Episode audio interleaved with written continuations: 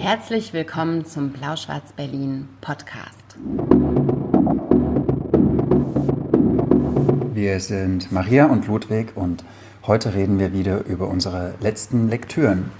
Hallo, herzlich willkommen zur 23. Folge vom Literaturpodcast Letzte Lektüren von Blau-Schwarz-Berlin. Offensichtlich bin ich nicht Maria Christina Piwowarski. Ich bin auch nicht Ludwig Lohmann. Ich bin Clara und ähm, freue mich sehr, in dieser besonderen Folge den beiden assistieren zu können. Ludwig und Maria haben nämlich einiges vor. 60 Bücher in 60 Minuten. Ähm, ihr zwei, wollt ihr mir erzählen, was ihr genau vorhabt? Kommt am besten mal rum. Ich assistiere euch ja nur heute. Stage is yours. Hallo, guten Abend. Herzlich willkommen zur äh, Weihnachtsjahresend-Special, äh, 23. Türchen von 24 Folge zu Letzte Lektüren. Schön, dass ihr zugeschaltet habt. Wir äh, sind heute ein bisschen verrückt drauf, glaube ich. genau. Das sind wir. Herzlich willkommen. Es ist, äh, wir sind noch nie so schön anmoderiert worden. Wir Danke, sind Clara. noch nie ja. überhaupt hier anmoderiert worden. Tabing. Sehr besonders. Prost. Kann man sich dran gewöhnen an so eine Anmoderation. Hm? Wir lieben. Prost. Könnte ich jeden Morgen so, wenn es in die Küche kommt, so, hallo, guten Tag, jetzt kommt Ludwig Lohmann zum Kaffee. Ähm, ja? Clara hm. wird nämlich heute ganz dringend gebraucht. Es reicht nicht, dass wir heute einen Kameramann haben sondern wir brauchen heute auch eine ähm, Person, die uns assistiert, weil wir uns was total Verrücktes vorgenommen haben. Und zwar werden wir heute jeder 30 Bücher besprechen und zwar in einer Stunde. Was machen wir, wenn es länger dauert? Nee, naja, so dann müssen wir ein bisschen geht, überziehen. Aber eigentlich wollen wir jeden Titel in so einer Minute besprechen. Und zwar haben wir gedacht, es gibt so viele Bücher, die wir nicht ähm, geschafft haben äh, in den letzten Lektüren zu erwähnen, weil wir andere Titel wichtiger fanden, weil wir uns ja auch auf zwei Titel ähm, pro Person pro Folge beschränkt haben, was super, super gut ist. Aber es gab doch einige Bücher, die es verdienen, in diesem Jahr besonders hervorgehoben zu werden. Oder besonders verrissen. Oder besonders verrissen, wobei ich... Freue ich mich drauf.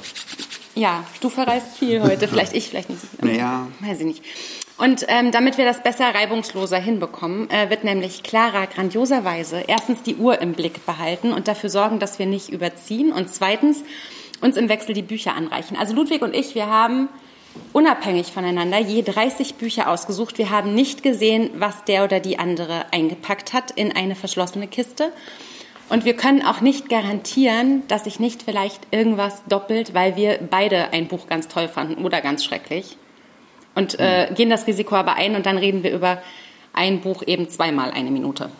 Es gibt jetzt auch gar nicht dieses klassische Grauburgunder. Äh, Klick-Klick-Geräusch am Anfang. Noch nicht, aber das holen wir das, nach, das weil der Sekt wird nicht mehr lange reichen. Wir mussten nämlich vorhin schon mal anstoßen, weil wir gestern erfahren haben, dass unser Podcast nächstes Jahr ein bisschen unterstützt wird. Wir dürfen noch, leider noch nicht sagen, wo genau und wie, aber ähm, wir haben uns sehr, sehr gefreut, dass wir den Podcast nächstes Jahr nochmal ein bisschen anderen, an einem Rückenwind, sage ich mal so, äh, Genau, wir müssen uns nicht mehr, nicht mehr, nicht mehr äh, die ganze Freizeit dran bammeln, sonst wird auch ein bisschen Arbeitszeit sein dürfen. Und ich habe das in den Stories rausposaunt, ohne zu wissen, dass dann noch ein entscheidender ähm, offizieller Schritt fehlt, damit man das verkünden darf. Deswegen bitte entschuldigt. Aber wir sagen euch das irgendwann und vertrauen uns äh, euch da irgendwann nochmal an. Mhm. So.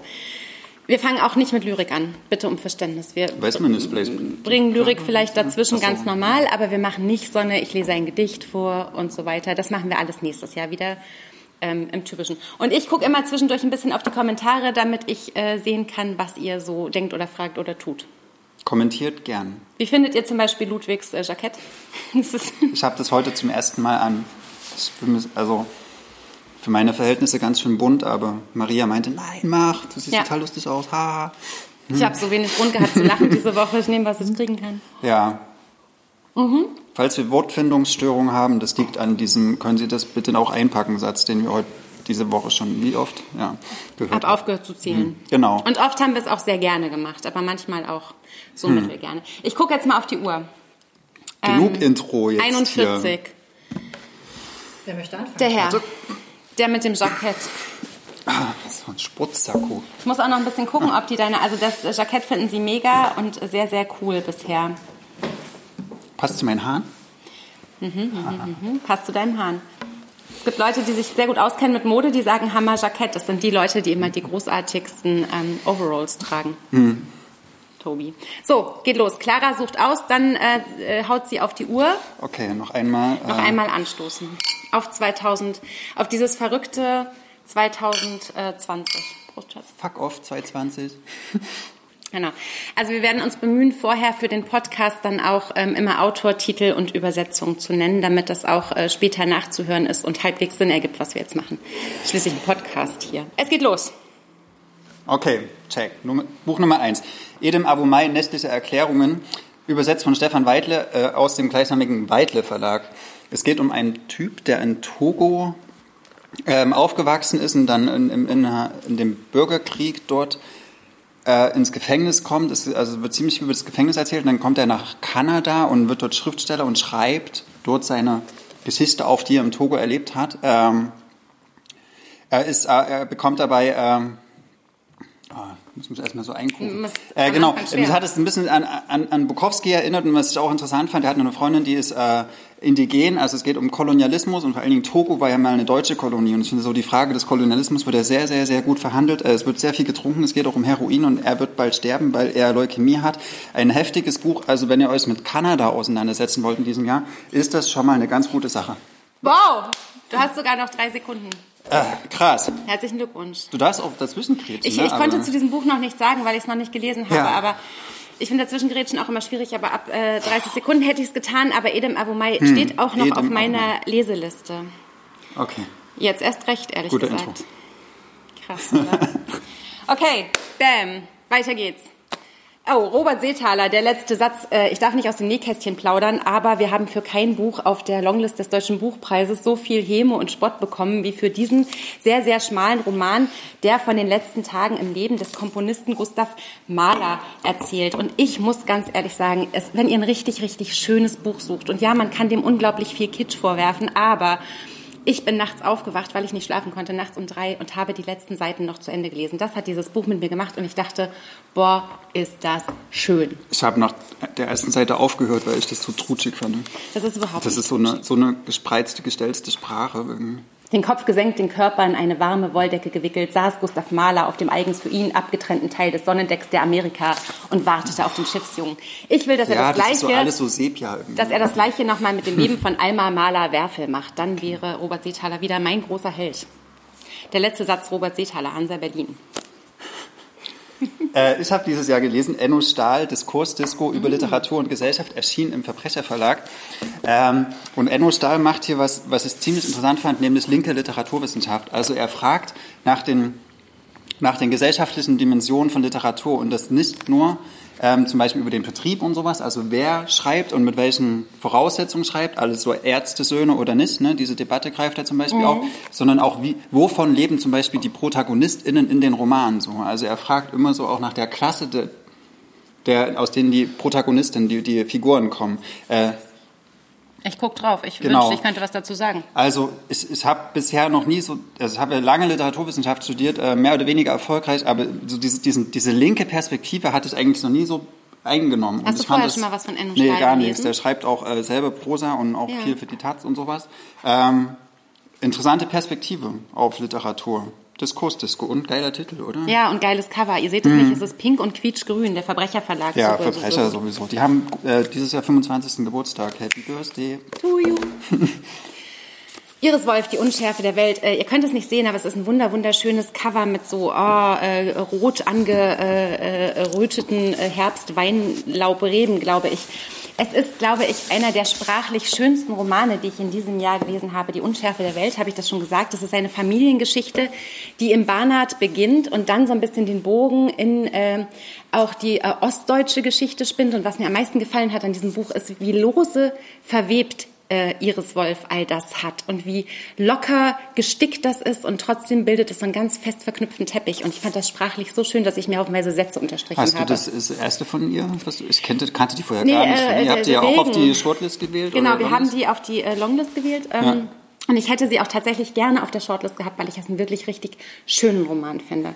Hm. Ähm, der erste Roman hieß irgendwas von Regen. Iris Wolf, österreichische Autorin, von der man hoffentlich noch ganz viel lesen wird. Die Unschärfe der Welt bei Klett Cotta. Ich will hier wirklich so stapeln, ne? Ach so, stapeln, okay. Ich, äh, Hab ich so gedacht. Entschuldigung, wir müssen auch zwischendurch noch mal so ein bisschen Regeln äh, Meta, Meta, Meta. Okay. Oh. Ich habe gelesen, Christian Schultheiß Wense. Äh, das ist ein Debüt von Christian Schultheiß und es geht um einen Herrn Wense, der heißt irgendwas von der Wense. Das, den gab es wirklich. Er erzählt die Biografie Hans von so, Jürgen einem- oder so. Ja, äh, Hans Christian. von so einem Universalgelehrten. Der konnte, ich glaube, so 30 Sprachen oder Ja. sowas, also auch viele so außereuropäische Sprachen, hat ganz viel übersetzt, war ein Besessener von Kultur und hat in den 30er, 40er Jahren irgendwie das sehr geschickt geschafft, äh, dem Nationalsozialismus und seinen Fängen auszuweichen durch Wandern. Er ist immer ganz, ganz viel gewandert und sowas. Und äh, Christian Schulteis erzählt in Wenze die Geschichte von ihm so in den ja, 40er Jahren, wie er dann auch in so eine Fabrik kam. Äh, ich fand, das Buch ist ungefähr so ein ganz kleiner Ausschnitt von dem, was mich an dieser Figur interessiert hätte. Ich finde, der, der Roman ist nicht fertig. Der hätte auf jeden Fall viel, viel mehr schreiben müssen. Darf ich damit kurz es- noch ja. was dazu sagen? Aber was Christian Schultheiß total großartig macht, neun Sekunden, ist, dass er alles so komprimiert, dass man trotzdem ein großartiges Gefühl für diesen Wense Ja, bekommt. super, ja, genau. Der homosexuell war, der ein Gelehrter war, der sich in der Nazizeit so zurückgezogen hat. Ich muss aufhören, das ist die eine Genau, Minute vorbei. dieses Besessene an Wissen, das fand ich echt genial. Also ich hätte gern mehr von ihm gelesen, Ja. lieber Christian Schultheiß. Äh, so ein bisschen kurz. Ist vielleicht auch super schmales Buch, kann man mal kurz sagen, hat ein bisschen knapp über 100 Seiten. Hätte man auch Hm. Und hat ewig lang geschrieben, hat er gesagt. Ja. Ne? Aber ja. Wow, ich Oh, muss gleich schön, nochmal schön. atmen. Wieso hast du das nicht auf deiner Leseliste? Die Infantin trägt den Scheitel links. Das wusste, Buch von Helena Adler mit dem äh, so ziemlich coolsten Cover, glaube ich, schon wieder sage ich über Cover, aus dem äh, Jung und Jung Verlag. Ich liebe dieses Buch. Ich liebe die wütende Sprache dieser jungen Protagonistin, die ihren österreichischen, verpieften, katholisch völlig verseuchten äh, elterlichen Bauernhof abfackelt, die mit einer Biestigkeit und einer Wut und einer kindlichen also auch wirklich Härte auf ihre Familie guckt und die sich ähm, daraus zu befreien sucht. Ähm, ich, ich fand, Helena Adler hätte super, super gerne auch noch 200 Seiten mehr schreiben können. Nee. Das ist nämlich wirklich ein total schmales Bändchen. Einwand. Und ich Einwand. finde, es ist ein großartiges Buch, um zu schauen, was Sprache alles kann. Das stimmt, Denn aber- das komplette Besteck wird von Helena Adler ausgepackt. Du hast die letzten zehn. Ja, aber trotzdem, ich finde, so ab der Hälfte wird es irgendwie ein bisschen öd. Die erste Hälfte ist total geil, wo sie so völlig krass irgendwie gegen alles kämpft, was ihr so präsentiert wird, aber dann wird es irgendwie ein bisschen zu brav. Nein. Sie, sie erleidet Bravheit. Sie, le- sie leidet an Bravheit. Helena Adler, die Infantin trägt den Scheitel links. Geilstes Jung und Cover Jung auf jeden. Fall, eines der geilsten ja. Cover dieses Jahr. Und für Jung und Jung total. Ja, Jung und Jungs eh Fresh. super. Ha! Gordon Hill Antifa, 100 Jahre Widerstand, übersetzt von, jetzt, ah, jetzt verliere ich natürlich Zeit, das steht hier auch, Alexander Littmann.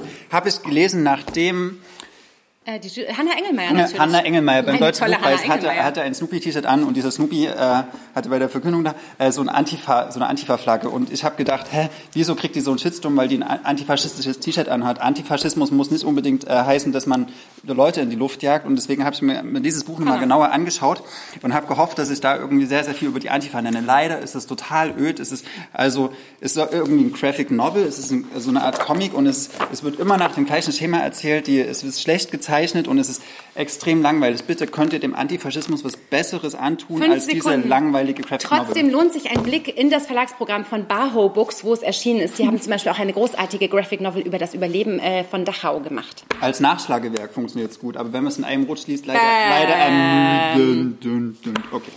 Ich muss gleich mal atmen, wir müssen gleich mal irgendwas Zwischenzeitliches einschieben. Judy, eines meiner absoluten Lieblingsbücher und äh, hat es nicht mal auf die Longlist geschafft. Ich habe, äh, darf ich nicht sagen, was ich alles versucht habe, aber es hat nicht geklappt. Geschrieben von Mariam Küsel-Hussaini, die hat sich die Figur des Hugo von Judy vorgenommen, der um die Jahrhundertwende Direktor der Nationalgalerie war. Ein Schweizer, der die französischen Impressionisten geliebt hat, der mit Max Liebermann befreundet war und in Paris große Einkaufszüge von eben französischen Impressionisten für die Berliner Nationalgalerie gemacht hat, was unglaublichen Ärger natürlich in der ganzen deutschtümelnden kaiserlichen äh, äh, der deutschen Szenerie hervorrief. Ich fand das sprachlich total experimentell. Es ist ein süffiges Buch, es ist unglaublich übertrieben in allem, was es tut. Und ich hatte beim Lesen wirklich die ganze Zeit ein, ein enormes Glücksgefühl. Ich habe viel gelernt über die High Society der Jahrhundertwende. Und viel über die Krankheit Morbus Lupus, bei dem einem die halbe Gesichtshälfte wegfault.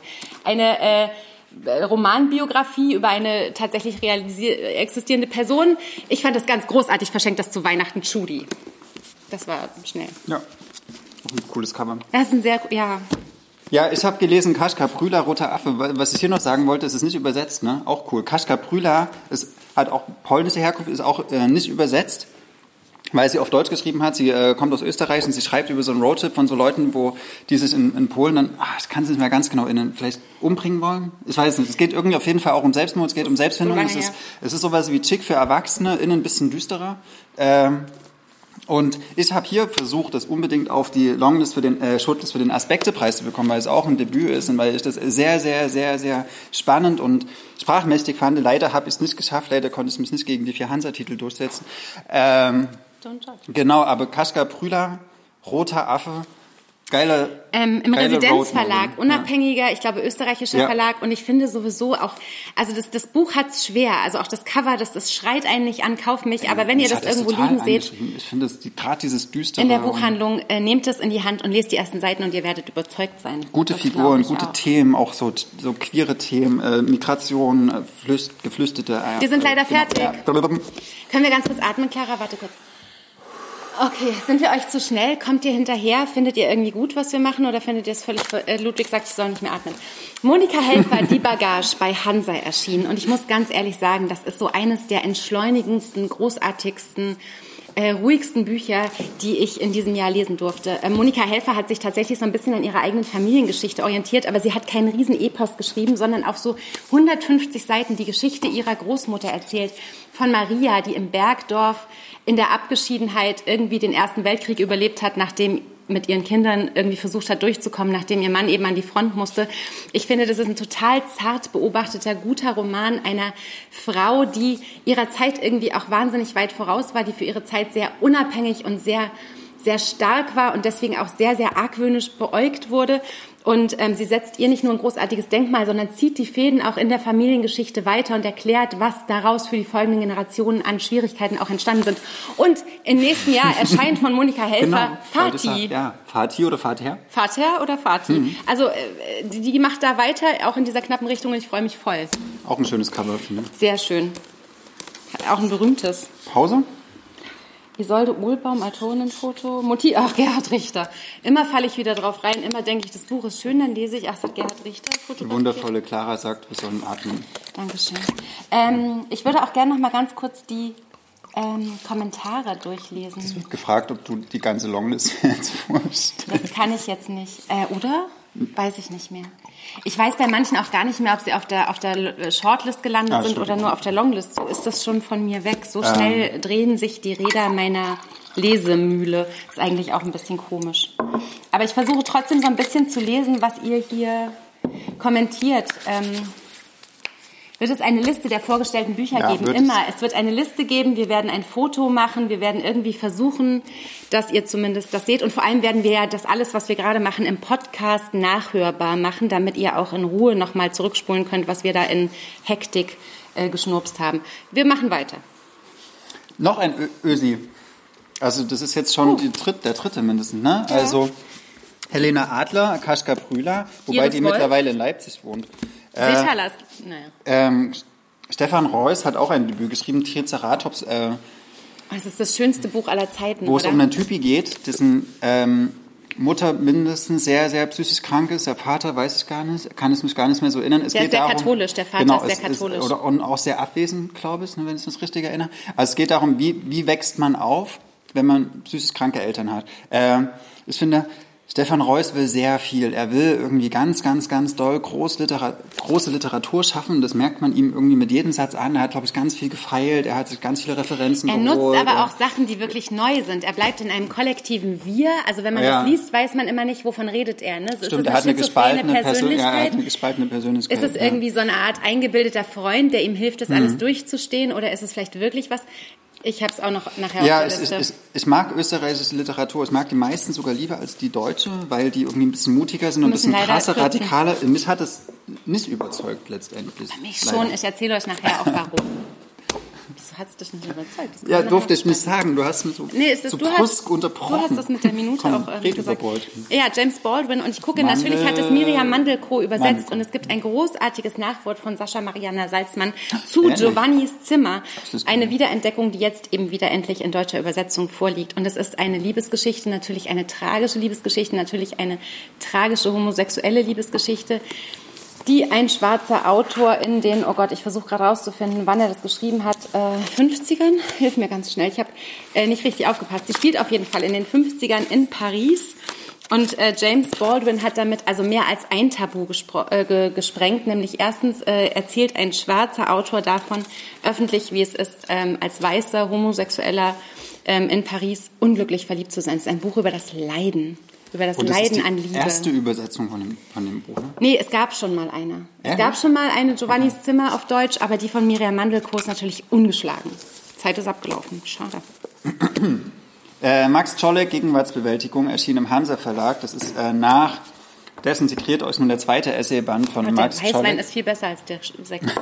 Äh, hier geht's wieder, es geht um, um, um, Max Czoleks Blick auf die Gesellschaft, darum, wie er vor allen Dingen so ein, ein Konzept der radikalen Vielfalt vorstellt. Äh, Das kennen wir zum Teil auch schon, alles aus diesem Desintegriert euch Band. Er geht jetzt hier weiter und er denkt halt über das nach, was die aktuellen Probleme sind. Also zum Beispiel auch diese, diese Frage ja Leitkultur oder wie, wie schaffen wir das eigentlich in so einer postmigrantischen Gesellschaft zu leben? Äh, und mein, für mich am bereicherndsten war dieses Konzept der, der äh, Verbundenheit. Das heißt, dass die Leute, die eigentlich sehr viele Privilegien haben, sich für die Leute einsetzen, die wenig Privilegien haben. Das heißt zum Beispiel auch, dass es schwarze Heterosexuelle für schwarze Homosexuelle einsetzen. Also das heißt nicht, dass es nur Menschen gibt, die Privilegien haben und welche die keine haben, sondern jeder hat irgendwo Privilegien und irgendwo nicht. Und man soll seine Privilegien einsetzen für diejenigen, die keine haben. Max Czolek ist einer der Drei, brillantesten zwei, Köpfe seiner eins. Generation. Punkt. Auf den Punkt. Krass. St- Stimme ich dir zu. Bei Max Czolek. Ähm, Anna Pritzkau, fast ein neues Leben in der Friedenauer Presse. Erzählungen, ich weiß gar nicht mehr, elf oder zwölf. Zwölf. Von einer äh, jungen Frau, die äh, in, äh, in Russland geboren ist. Ähm, und ihre Protagonistin ist das auch. In dem, wie sagt sie immer in den Das- das Erzählungen? andere Im, Land im und das anderen Land Land, ist ja. sie geboren und ist äh, hierher gekommen in das neue Land. Und es sind alles Erzählungen, die vom migrantischen Leben erzählen und auf eine Art intensiv erzählen, dass ich wirklich sehr, sehr begeistert war. Es sind Erzählungen, ich hatte aber immer das Gefühl, dass ich immer die gleiche Protagonistin vor mir habe, auch wenn sie nicht unbedingt chronologisch sind. Es gibt ganz, ganz berührende, bestürzende Geschichten. Äh, es gibt, es gibt äh, eine Erzählung, die davon erzählt, wie sie geschlagen wird, wie sie angegriffen wird, rassistisch. Aber sie ist nicht nur Opfer, sie ist auch, Sie ist also aber sie, nicht sie, sie nur ermächtigt Opfer. sich auch, sie, sie wehrt sich auch. ist Das finde ich auch das Coole, dass auf ganz beides wenigen zeigt. Seiten, ja, ja, ganz, ganz, genial, ganz vielschichtig und sprachlich wirklich ganz Kein großartig. Wort zu viel. Anna Pritzker, fast ein neues Leben. Genial. Tolles Buch. Und schön. Oh, Hast du das drin oder ich? Ich habe das auf jeden Fall. Es ist jetzt von mir. Du hast Wirklich? auch? Ja, okay. klar. Also Verena Kessler, die Gespenster von Demin. In Demin ist 1945 was sehr Krasses passiert, nämlich die Rote. Also das ist ein Ort in Danger Brandenburg. guckt zu. Entschuldigung. Äh, das ist ein, ein Ort in Brandenburg. Und als die Rote Armee kam, hat in diesem Ort äh, die, der Großteil der Bevölkerung Selbstmord begangen, kollektiven Selbstmord, weil die Angst hatten, dass die von der Roten Armee vergewaltigt und gelyncht werden. Äh, Das ist die historische Folie für diesen Roman. Der spielt aber trotzdem in der Gegenwart. Der spielt zum Großteil im Netto, was mich sehr gestört hat. Äh, aber ansonsten die, die Hauptfigur ist eine total cool, interessante, ein junges Mädchen, so 15, die äh, später mal Kriegsreporterin werden will und dafür trainiert. Äh, die Gespenster von Demin, mir ist ein bisschen zu wenig Demin-Geschichte drin vorgekommen, aber äh, für ein Debüt an, an Witz und an, an, an soziologischer Scharfsichtigkeit kaum zu überbieten. Also wirklich ein grandioses Debüt von Verena Kessler. Und ich darf damit gleich weitermachen. What? Das befindet sich auch auf Hast meiner so Lieblingsliste gemacht? und die Clara Ja. hat jetzt dieses Okay, Buch rausgesucht. jetzt haben wir zwei Minuten. Was ich großartig fand, ist, dass äh, Verena Kessler, dieser jungen Protagonistin, und das war eine der ganz, ganz wenigen jugendlichen äh, Heldinnen in der Literatur in diesem Jahr, die mich nicht, nicht, die hat mich nicht einmal genervt. Obwohl die auch ganz, ganz stark haderte mit Pubertät, mit Patchwork-Familie, mit den Beziehungen zu Stiefvater und Mutter ja. und eigenem Vater. Und sie hat mich trotzdem nicht einmal genervt, sondern ich habe die ganze Zeit sehr mit ihr gefühlt und, und habe was sie bewundert. schwer ist zu schreiben, sind geile Dialoge. Und Das kann stimmt. sie. Die hat und so gute Dialoge. Ihr gegenüber ist die Nachbarin gestellt, die, die wirklich einsam ist, die alleingelassen ist, die auch Oh ja. diese Demina Geschichte noch von sich aus, von ihrer Jugend und Kindheit Die eigentlich wirklich sich kennt. umbringen sollte, Die wollte. sich genau Mhm. eigentlich umbringen wollte. und hat nicht geklappt und dann hat sie es, aber sie trägt es mit sich. Und wie Verena Kessler, die auch wirklich blutjung ist, ach, naja, geht so 88 geboren, ich denke mal, wie sie diese beiden Einsamkeiten Mhm. miteinander verbindet und daraus eine große universelle Einsamkeit macht, ist wahnsinnig gut gelungen. Ich Hätte fand das mehr tolles LeserInnen verdient. Hätte mehr? Leserinnen Auch mehr verdient. Presse. Die doch. Gespenster Ja. von Demin von Verena Kessler. Wir haben viele Debüts diesmal. Äh, Oi. ich habe sehr viele Debüts dieses Jahr gelesen, Da bin ich weil gespannt. äh, ist ja in dieser Aspekte-Jury war und äh, geht es um Debüts. Es hat deswegen auch Laura Listblau Schwarzpulver bei CH Beck.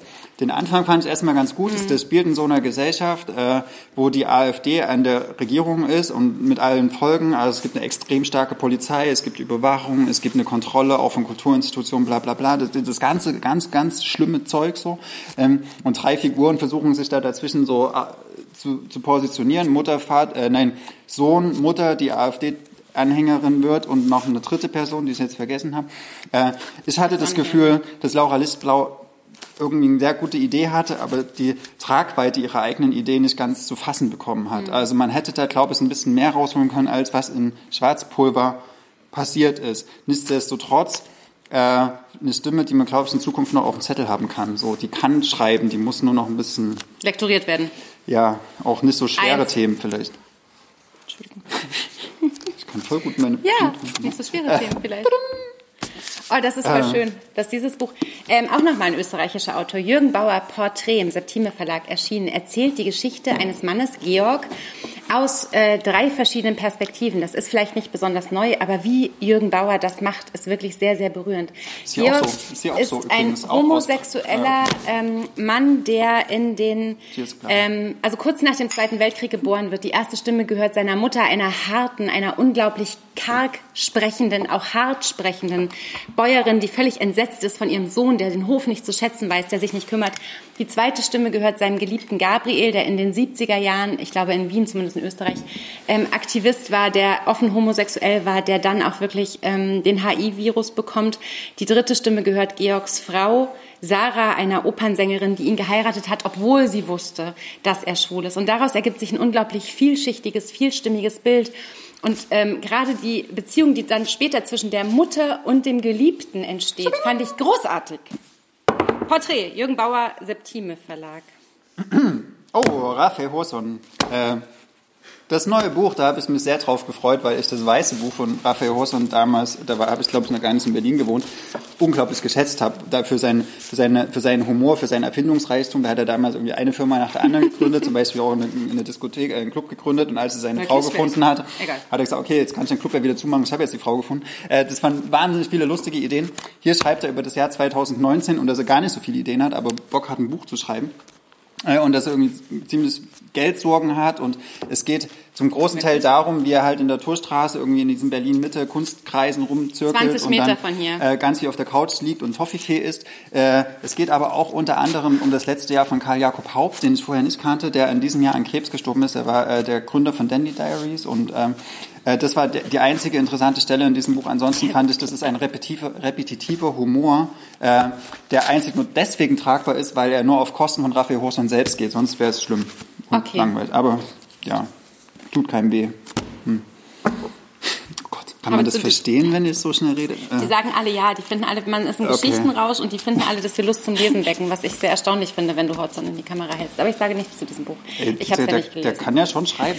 Eines meiner Lieblingsbücher habe ich schon im Januar gelesen. Anna Hope, Was wir sind. Und jetzt muss ich ganz, ganz dringend aus dem Englischen natürlich oh, von geil. Eva Bonnet. Ja. Und ich liebte diese Geschichte und ich habe das auch schon irgendwo gepostet. Immer haben alle gesagt, Sally Rooney wäre der Roman, der Frauenfreundschaften beschreibt und die Generation, zu der ich mich eigentlich zugehörig fühle. Und ich dachte bei Sally Rooney so, nein, it's not me.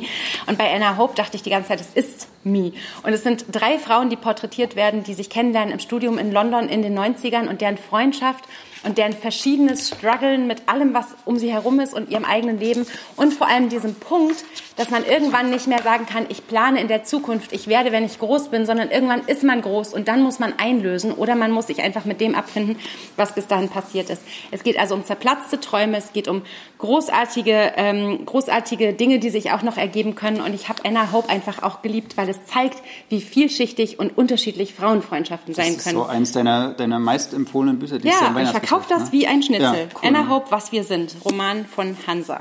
Mhm. Ähm, ich habe gelesen, Dilek Meyer-Türk Brache äh, im Hansa Verlag erschienen. Äh, das sind Gedichte und wir haben ja heute gesagt, wir lesen keine Gedichte von Marius jetzt, aber trotzdem. Ich dachte, das heißt Brache. Also, Brache. Ja, aber ich dachte, nee, Brache. Macht Sinn. Brief ins Gefängnis.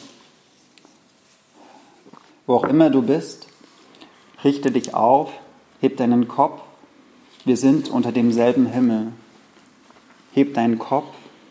Unseren Himmel können sie nicht teilen. Äh, das es klingt jetzt gar nicht so krass. Ich finde auch, das hat so was Erich Friedhaftes, weil das irgendwie so längere Sätze sind, die einfach. Und weil Himmel genau, und Teilen darin ja, vorkommt. Ähm, Dilek Meyer-Türk ist die Frau von Dennis Yücel und sie hat diesen, dieses Gedicht an Dennis Yücel geschrieben, als er in der Türkei im Gefängnis saß. Ich fand, diese Gedichte sind zum Großteil äh, lyrisch uninteressant, aber die Momente, wo sie sich mit diesem Gefangensein auseinandersetzt, bekommen sie eine Tiefe, die ich durchaus interessant finde. Denn dennoch war es jetzt nicht das beste Gedicht, der beste Gedichtband, den ich dieses Jahr gelesen habe. War das okay? Mhm, war okay. Hast du das zufällig ausgewählt? Das ist ja ein Nee. Zufall. Nee, ich meine, so. was Clara gerade in der Hand hat. Ach so, das, habe ich nicht zufällig ausgewählt. Wir haben gerade darüber geredet, dass Dilek Meyer-Türk die Frau von Dennis Yücel ist, der völlig, völlig unfassbarerweise einfach so äh, verhaftet wurde und in der Türkei im Gefängnis saß. Ja, das hatte schon einen Grund, aber das hatte einen empörenden Grund, weil das empörenden nämlich, Grund. weil das ähm, politischer Gefangener war.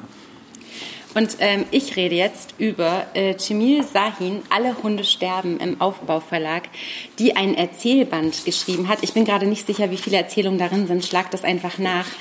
Und es geht um ein Hochhaus in der Westtürkei und es erzählen, ich weiß nicht, neun oder zwölf oder dreizehn, ihr wisst, wie das mit Erzählbänden ist, verschiedene Stimmen von ihrer Erfahrung mit Militärstaat mit Polizeigewalt. Es ist das härteste Buch, was ich in diesem Jahr gelesen habe. Allein die erste Erzählung, in der beschrieben wird, wie eine Frau, wie ein Hund an der Kette gehalten und gefoltert wird, hat mich das fast zuklappen lassen und hat mich so denken lassen, das kann ich nicht aushalten.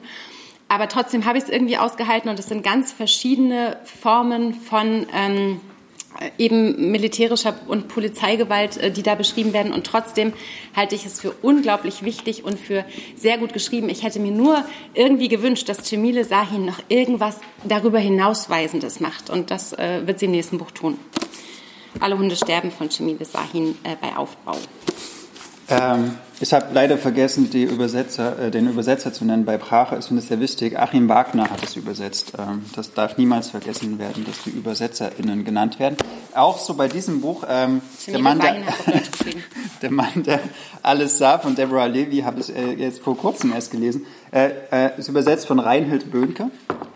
Und hier gibt es eine interessante Geschichte, weil ich habe Deborah Levy gelesen, weil ich gedacht habe, es muss mal wieder oder es muss, ich will mal wieder Frauen lesen. Es, ich erwisch mich immer, ich meine, ich habe schon, glaube ich, eine feministische Perspektive auf Literatur. Du gibst und wer auch immer, Mühe. Genau, ich gebe mir Mühe, aber manchmal sind es doch viele Männer, die einfach so auf einen zugekommen. Und deswegen äh, habe ich so, Thornwell, Beck, genau, alle mit und deswegen Deborah Levy gelesen und das ist unfassbar gut. Das ist so ein geniales Oh. Buch. Das ist krass gut. Ich, hab, ich bin so dankbar, dass ich dieses Buch in die Hand genommen habe, wenn auch aus völlig bescheuerten Gründen.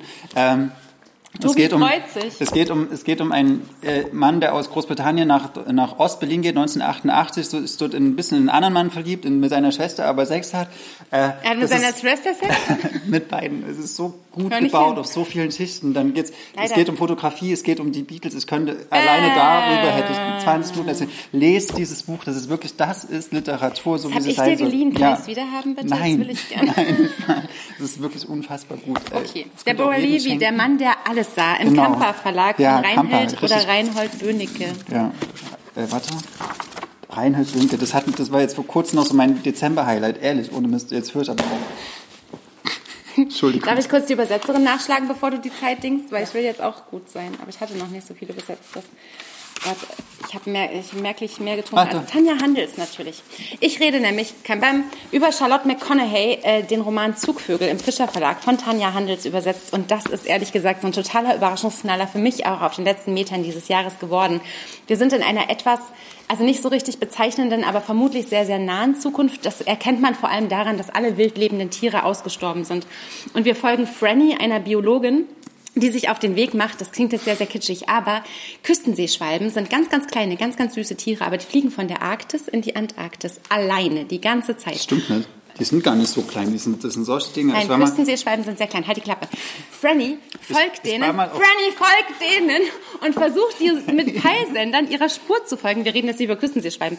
Auf jeden Fall ist dieser Roman eine der rührendsten Liebesgeschichten, die ich in diesem Jahr gelesen habe. Und ich habe Rotz und Wasser geheult, weil ich mich nicht mehr fassen konnte. Küstenseeschwalben sind also riesig. Ja, okay, darf ich, darf ich wirklich erzählen, weil ich war mal auf Island und da bin ich über eine Wiese gelaufen, kurz vorm Strand. Und auf einmal kamen 20 von diesen Küstenseeschwalben und sind immer so über waren mich drüber. Doch, waren es nämlich und die verteidigen nämlich ihre Brutstätte, die ist nämlich auf der Wiese dort gewesen. Und ich hatte so, ich hatte noch nie Angst vor Vögeln, da schon, wirklich. Ich bin nicht, nicht ans Meer gegangen, weil diese, ja okay. Ganz kurz. Also wer denkt, dass es bei Charlotte McConaughey wie bei der Gesang der Flusskrebse eigentlich um Natur geht, der irrt sich sehr, denn es geht um Liebe und es geht um Herkunft und ich habe Rotz und Wasser geheult und es ist egal, wie groß Küstenseeschwalben Angst. sind. Ludwig hatte Angst vor ihnen. Was nicht heißen muss, dass sie groß waren. Okay. waren ja, klar. Hm, Das ist eher oft so. Die waren fast so groß, wie dieses So Buch groß. dick ist. Okay. Von Wir lassen das, wir Sebastian. Leute dieses Buch lesen. Sebastian Stürz, das eiserne Herz des Charlie Berg. Ich gebe es ganz ehrlich zu. Ha, Estellchen schreibt, Küstenseeschwalben sind so groß wie eine Amsel. Ha, danke. Nein, aber dann sind die das. auf Island vielleicht Mhm, einfach. genau, auf Island. Estellchen hat recht, das Verlagshaus. Also ich habe recht. Siehst du? Okay, aber du hast ein geiles Sakko an.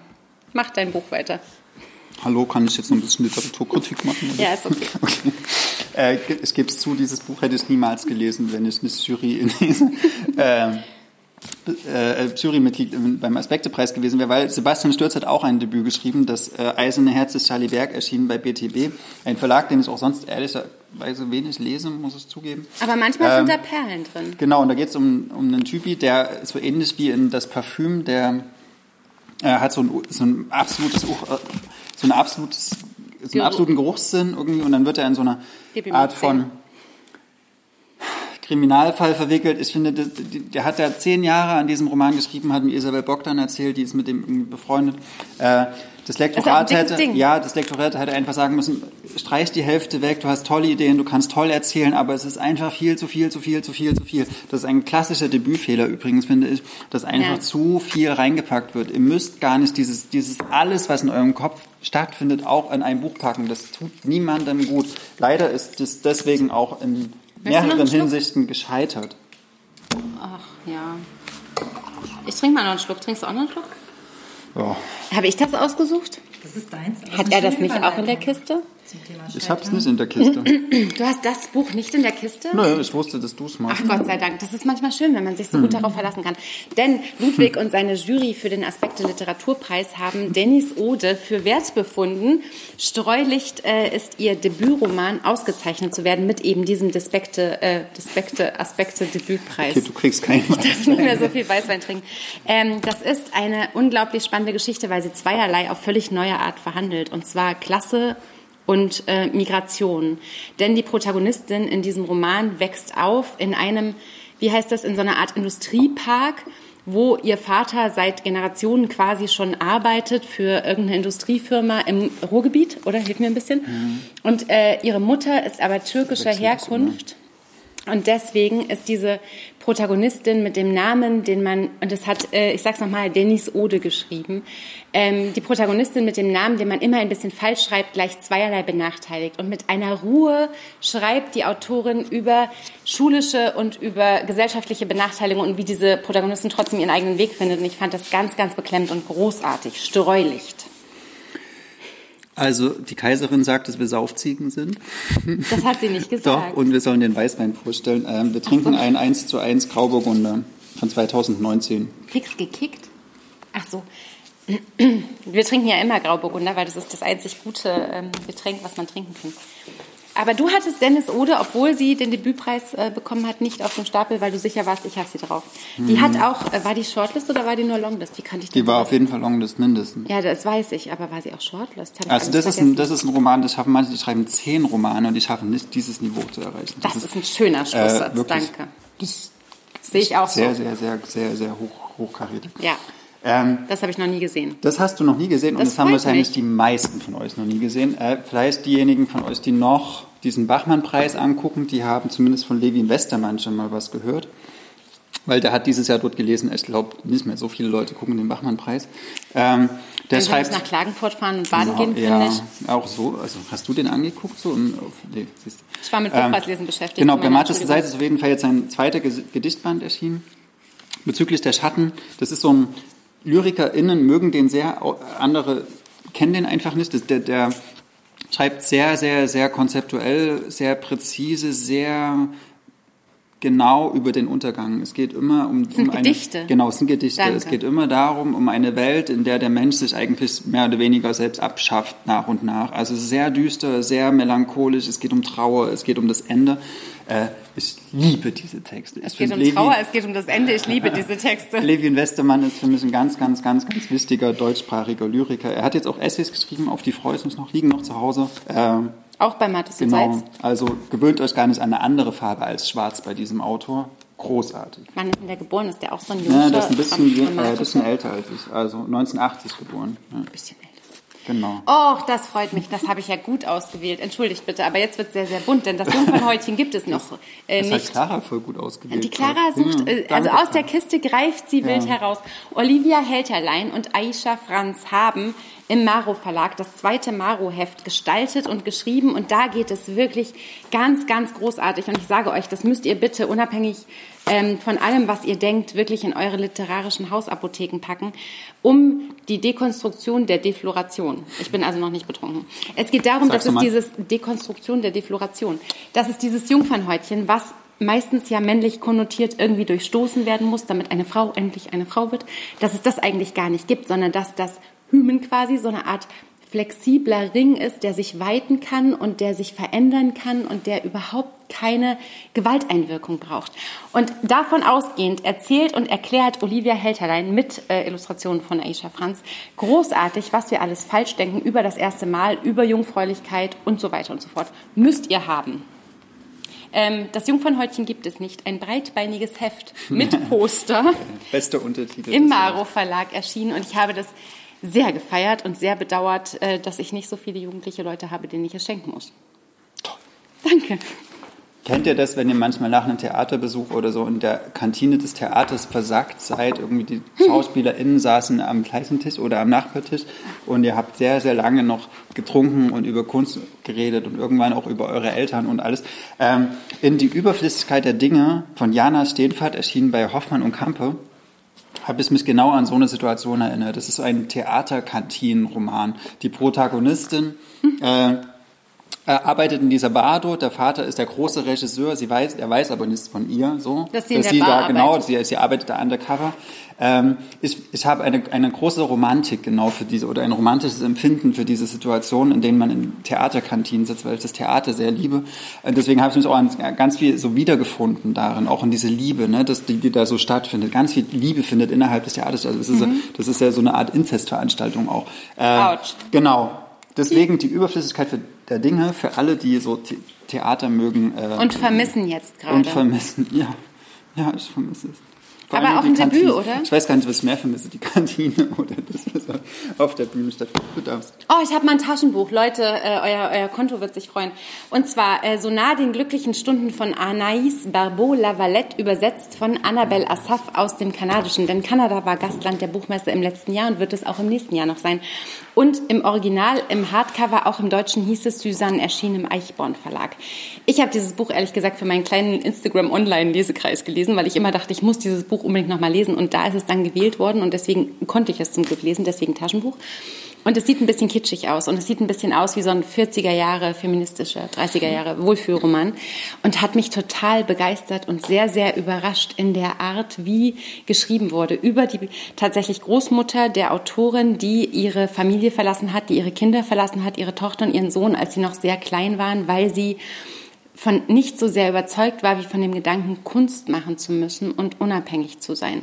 Also ein feministischer Künstlerinnenroman, der uns ganz, ganz viel über das Frausein und über äh, das historische Kanada erzählt. So nah den glücklichen Stunden von Anaïs Barbeau-Lavalette. Ich wünschte, es würde immer noch Suzanne heißen, ansonsten super. Ja, der, der, der Titel ist das einzig Bild. Genau. Ich finde das Cover eigentlich ganz schön. Die, Schrift, Ja. die Schrift ist gut. Es hat so also zwei, Typo, zwei äh, Frauen im Sand mit so Latzhosen, so ein bisschen 40er Die- Jahre wer hat angezogen. Ach, Annabella Annabella Saff, ja. hat's übersetzt. Aber genau, es ist nicht halb so seicht, wie es wirkt. Im Gegenteil, es ist auch ganz kurze Texte und es macht einen ganz, also es macht was mit einem. Okay, jetzt kommt ein Buch, über das würde ich eigentlich lieber gern langsam reden, weil das mich sehr, sehr berührt hat. Und zwar von Roberta Tatjafura, Ein Tod entwerfen. Tagebuch eines Selbstmords erschien in der Edition Fototapeter, übersetzt von Andreas Rostek, der auch der Verleger der Edition Fototapeter ist. Kennst du Roberta Tatjafore? Nein, aber ich kenne Andreas Rostek und genau. ich mag ihn sehr Und sie gerne. ist eine der wichtigsten italienischen Feministinnen des 20. Jahrhunderts. Sie hat sich sehr für die Rechte von SexarbeiterInnen eingesetzt zum Beispiel. Ähm, sie ist eine gute Freundin von Pike Biermann.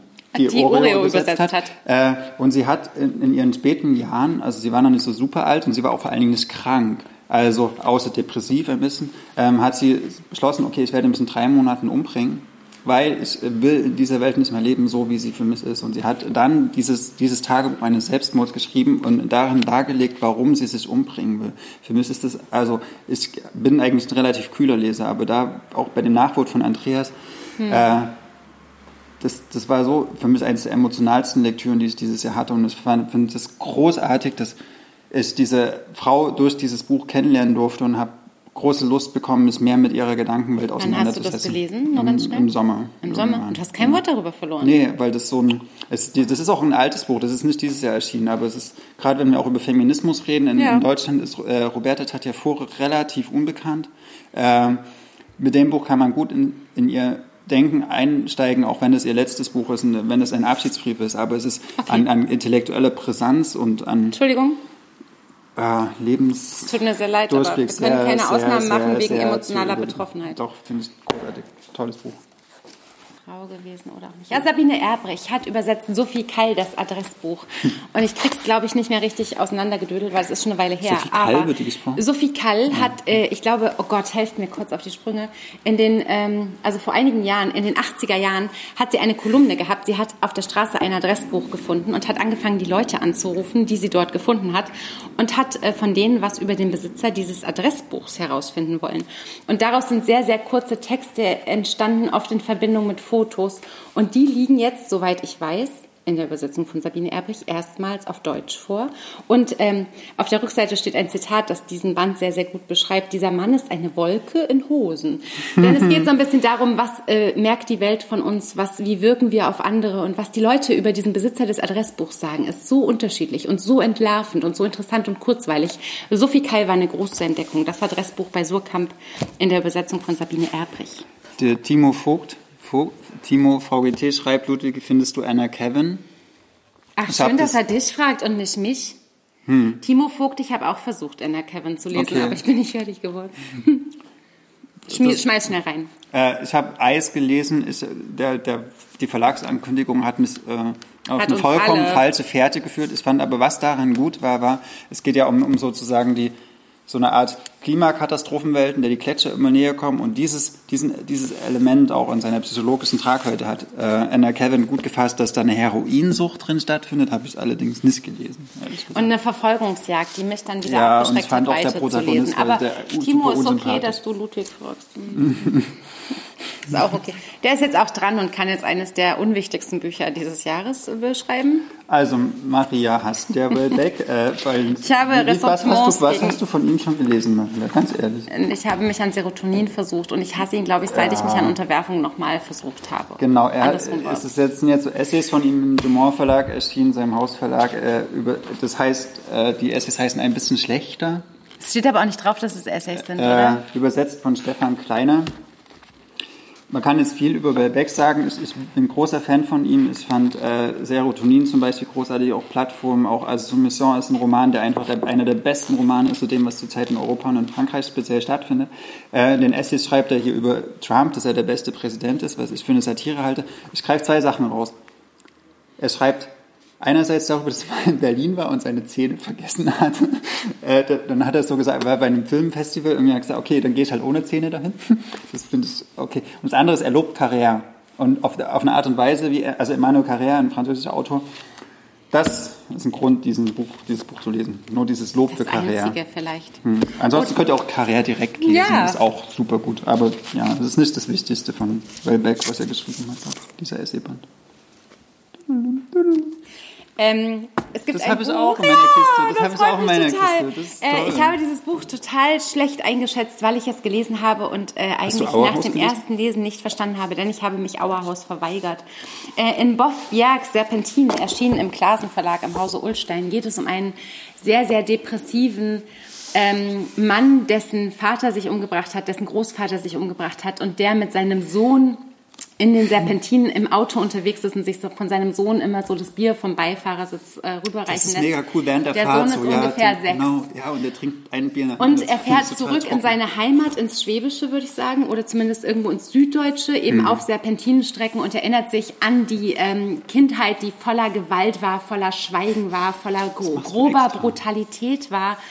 Und ich habe, er überlegt die ganze Zeit, seinen Sohn umzubringen. Und ich habe diesem Buch erst vorgeworfen, warum tust du es nicht? Warum, warum traust du dich nicht? Es ist unglaublich knapp erzählt. Und erst später habe ich erkannt, dass das die Kunst daran war. Meine Minute ist um, bitte rette das für mich. Ich habe das auch mit so einem großen Gewinn gelesen. Weil ich war, gesagt äh, habe, du musst, du musst, du musst. Genau, das stimmt. Also Das ohne stimmt. Maria hättest du es gelesen. Ähm, der Vater fragt sich ja, was äh, bringe ich eigentlich meinem Sohn bei, wenn sich mein Vater, mein Opa und mein Uropa umgebracht haben. Also Suizid, wie wir wissen, ist etwas Vererbliches. Das sind äh, Sachen, also wenn wir jetzt auch Roberta Tatjafora hatten, das ist nichts, was man irgendwie aus dem Nichts herauskommt. Meistens ist das was familiengenealogisches. Und er reflektiert darüber, aber auf so eine furztrockene Art, gerade dieses, dass es sich immer so, während, während er selbst das Auto lenkt, ein Bier nach dem anderen reißt, wo man weiß, okay, von vornherein gelten hier geht andere schief. Regeln. So. Und, er ist kein Assi. Er nee, ist ein, er ist ein, er ist er ist gebildet, er ist ein Wissenschaftler. Ne? Ähm, empathischer, neumodischer, moderner Vater und trotzdem macht er so viel falsch und trotzdem wurde in seiner Jugend so viel falsch gemacht. Aber- ich finde, es ist auch so ein Buch fürs Verzeihen. Aber was man zusätzlich sagen kann, denkt nicht, äh, Boff Bjerg hat mit Auerhaus einen Jugendroman geschrieben. Boff Bjerg ist ein unglaublich talentierter, wissender Autor, der genau weiß, wie man sein, sein literarisches Können einsetzt für eine Wirkung, um eine Wirkung zu erzeugen, die, die man genau fertig, so will. aber Das ich finde wirklich, Serpentin er, er lest kann, das. kann extrem gut schreiben. Wirklich. Das ist so reduziert. äh, ja. Also das, was Ludwig vorhin gesagt hat über Debüts, dass man da die Hälfte wegstreichen kann und das wäre ein gutes Buch. Hm. Hier kein Satz. Da kann, kannst du keinen Satz Und wegstreichen. auch diese Motivstruktur jedes, und jedes diese Psychologie. Wirklich und diese, saugut. Selbst diese Serpentinen-Metapher, das ist War auch in enger Wahl für den Buchpreis, aber das Große sage ich jetzt nicht. Wir große, haben was, große was literarisch Literatur. total schlecht ist, aber trotzdem total gute Laune macht. Und zwar ungezähmt von Glennon Doyle in der Übersetzung von Sabine Lengsfeld. Glennon Doyle erzählt von ihrer ähm, Bulimie als Jugendliche, von ihrer Alkoholsucht, davon, wie sie einen Mann geheiratet hat, schwanger wurde, die perfekte Mutter wurde, die perfekte amerikanische Hausfrau wurde, Autorin wurde, wie sie festgestellt hat, dass ihr Mann sie bescheißt, seit sie verheiratet sind, wie sie auf einer Reise, einer Lesereise eine Frau getroffen hat, sich unsterblich in sie verliebt hat und wo sie gedacht hat, Moment mal, was sind diese ganzen Erwartungen, die an mich als Frau gestellt wurden, seit ich ungefähr zehn bin? Was sind diese ganzen Lebensentwürfe, von denen ich nur denke, dass ich sie erfüllen müsste und was davon ist eigentlich das, was ich wirklich leben will? Und selbst wenn man sich nicht trennen will für eine tolle Frau, die man trifft, ist dieses Buch unglaublich bereichernd gewesen für mich zu lesen, weil es so viel aufmacht im Sinne von, hör auf deine eigene Stimme, geh deinen eigenen Weg, ähm, kümmere dich nicht so sehr darum, was andere denken. Ungezähmt von Glennon Doyle ist wirklich so ein Mutmachbuch. Ich muss mir einen neuen Stapel wachsen Ich muss auch einen neuen Stapel machen, weil sonst sieht man mich nicht mehr. Lieber Dinscher, du guckst da gerade zu. äh, du hast mich in die Irre geführt mit diesem Buch äh, von Knut Oedegaard, sag ich mal. Die Zeit ist gekommen, übersetzt von, sorry Dinscher, ich würde sagen Arge Birkenheier. Arge? Na, ich gucken. Äse? Orse. Orse, Orse. Orse Birkenheine. Äh, Das sind Gedichte von einem, äh, schon muss ich sagen, äh, sehr betagten äh, ist, wir haben einen Podcast, Autor. also man sieht jetzt ein Foto von einem Mann mit weißen Haaren, der aussieht wie ein Genau, Hollywood-Regisseur, ja, ja, der sieht aus, der seinen Zenit ja. längst überschritten hat. Genau. Und das sieht so brav aus, dieses Buch. Und dann geht es um, um, um wirklich, es geht darum, um Lobotomie. Es wird äh, auf eine lyrische Art dieses Phänomen, oder diese, diese, diese Technik, äh, psychische Erkrankungen durch, äh, dadurch zu behandeln, dass man einen Haken in die Nase führt und Teile des Gehirns wegschneidet. Das gab es bis in die 60er Jahre wirklich. Das Der ist also Kameramann hat gerade gekotzt. Und es gibt noch sehr viel mehr heftigere Sachen. Das ist sehr gut übersetzt. Es ist wunderschönes Papier. Es ist ein, leider, Dinter tut mir leid, grottiges Cover. Ähm, aber die Gedichte lohnen sich. Ignoriert das Cover, lest die Texte. Ich liebe Dinscher. Ich liebe Dinter auch. Wir Dinter. lieben Dinscher alle. Oh, und äh, äh, Linus Giese lieben wir, denn äh, Ich bin Linus ist im Rowold Verlag dieses Jahr erschienen und erzählt die Geschichte seines Coming Out als Transmann, seiner, ähm, seiner äh, Findung, seiner, seiner, äh, seines Mutes zu sagen, äh, ich bin Linus, wie der Titel das eben sagt. Es ist ein Buch über Transition. Oh Gott, ich habe Trans, getrunken. Transit, Transis, Transis Transition, Transis- Transition, ihr wisst schon, was ich Transition. sagen woll, Transis- will. Es ist ähm, ein, ein, also im Amerikanischen würde man sagen, es ist ein Memoir. Linus erzählt einfach, ähm, wie es ihm äh, ging. Der, Unterschied, äh, der Untertitel ist, wie ich der Mann wurde, der ich schon immer war. Und genau davon handelt dieses Buch, wie Linus einfach eines Tages beschlossen hat zu sagen, ich bin Linus und ich lebe fortan als der Mann, als der ich mich schon immer gefühlt habe. Und es ist ein sehr ermutigendes und sehr ehrliches und sehr niedrigschwellig einfaches Buch, was ich allen also Jugendlichen wirklich auch so gerne in die Hand drücken würde, um zu sagen, hier, du kannst sagen, ich bin das und das und dann sei es einfach.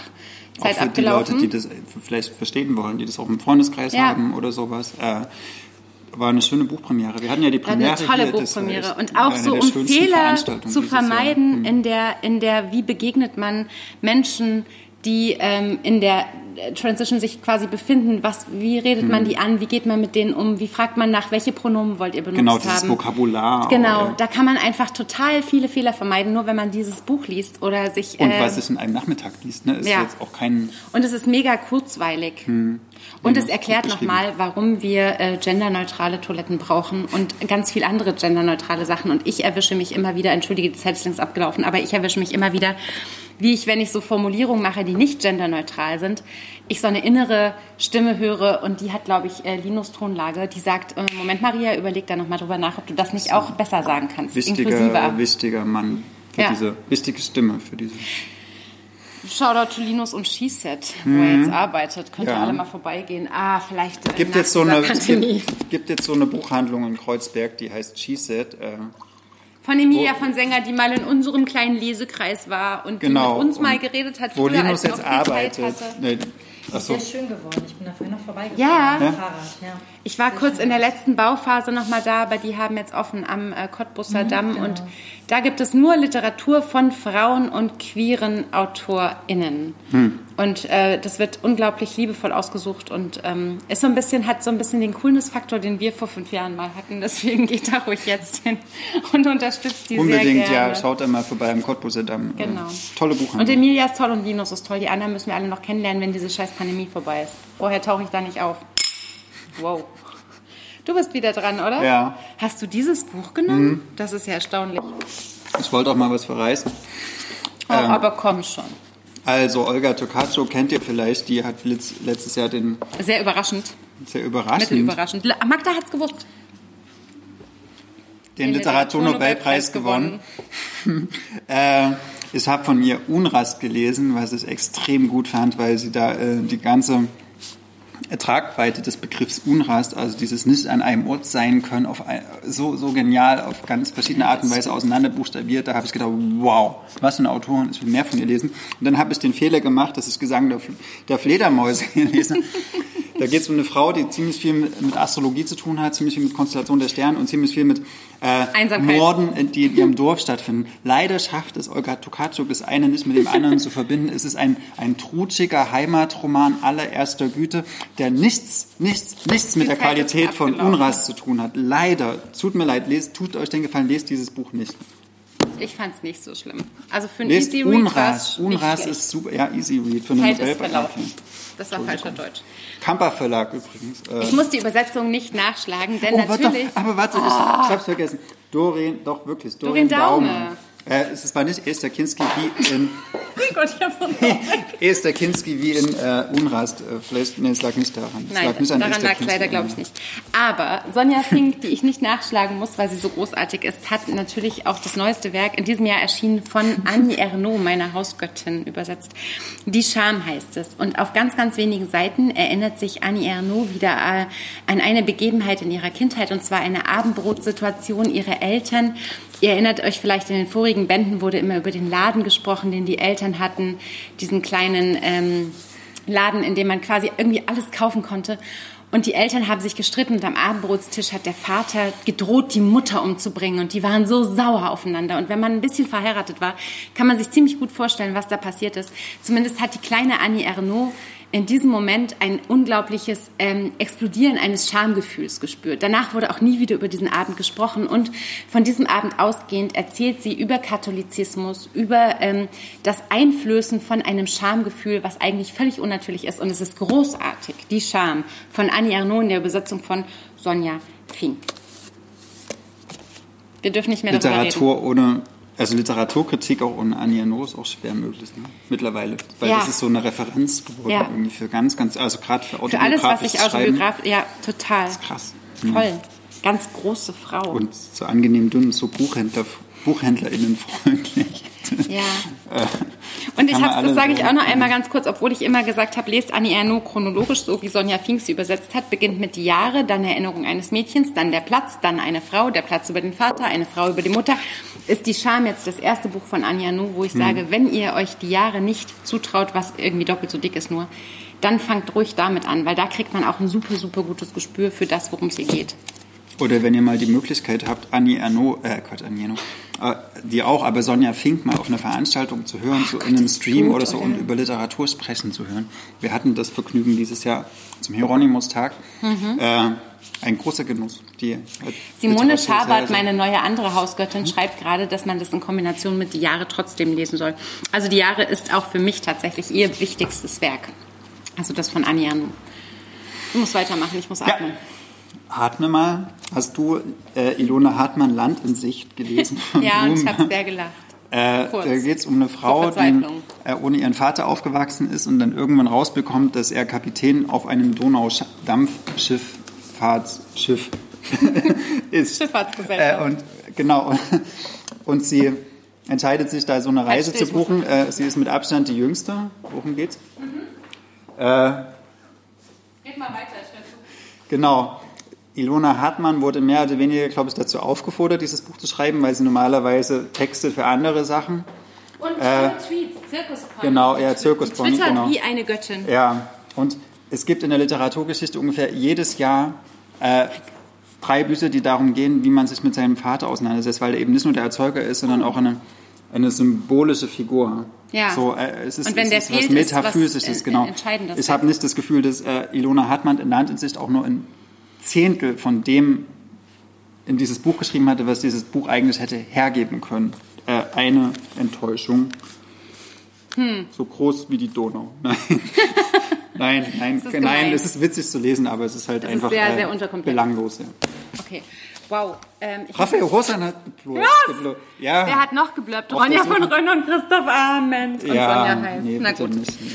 Okay, Gott. Unter meinem. Ja. Ähm, dieses Buch ist so lange her, dass ich es gelesen habe. Ich muss mich versuchen, wirklich zu erinnern. Helft mir kurz. Äh, es heißt Elias Lied und ist von Amanda Lasker Berlin in der Frankfurter Verlagsanstalt erschienen. Und für die Frankfurter Verlagsanstalt, die ich inhaltlich sehr, sehr schätze, aber muss ich nochmal betonen, wie großartig dieses Cover mit dem Wollgras darauf ist.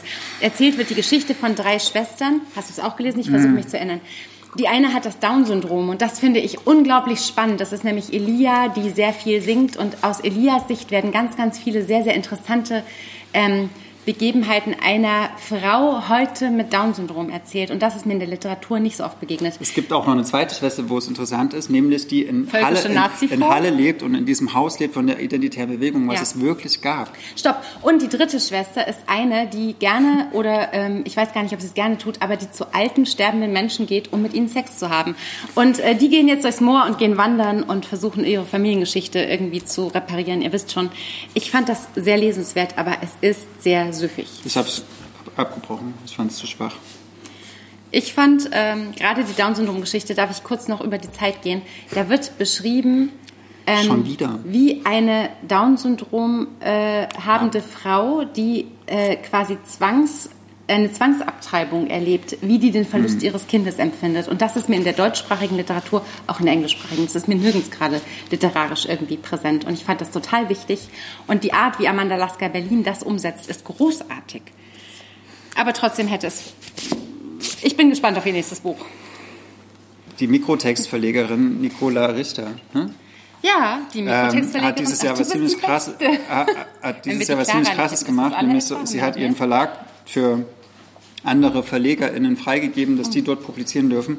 Ähm, unter anderem hat da Laura Hoffmann Hofmann, Entschuldigung, ich wird mit einer, Laura, falls du zuschaust, Entschuldigung, äh, Laura Hofmann. Die ähm, guckt zu und lacht sich gerade kaputt. Ich weiß aber nicht worüber, das wird was Ah ja, hi. Äh, genau, dieses Buch rausgebracht zusammen mit dem ähm, netzaktivistischen Kollektiv Wir müssen mal reden, das heißt Dear Discrimination, ähm, mit Illustrationen ja. von Hannah, ha Hannah Mark. Äh, es schlägt in eine ähnliche Richtung wie Alice Hasters, äh, was ich, äh, was weiße Menschen nicht über Rassismus genau. wissen es geht sollten, um Rassismus, es geht um Diskriminierung. Es ist sehr didaktisch aufbereitet, was mich zum Teil ein bisschen gestört hat, aber die Grundessenz des Falls erzählt nämlich, wie Diskriminierung und Rassismus in unserer Gesellschaft funktioniert. Und ähm, die Bundeszentrale für politische Bildung, die kauft immer mal wieder Lizenzrechte dafür, Entschuldigung, es muss ja, das jetzt okay, das muss man auch mal sagen. Ähm, für einzelne Publikationen, die, die einen pädagogischen Wert haben, auch über den ein, eigentlichen Buchmarkt hinaus.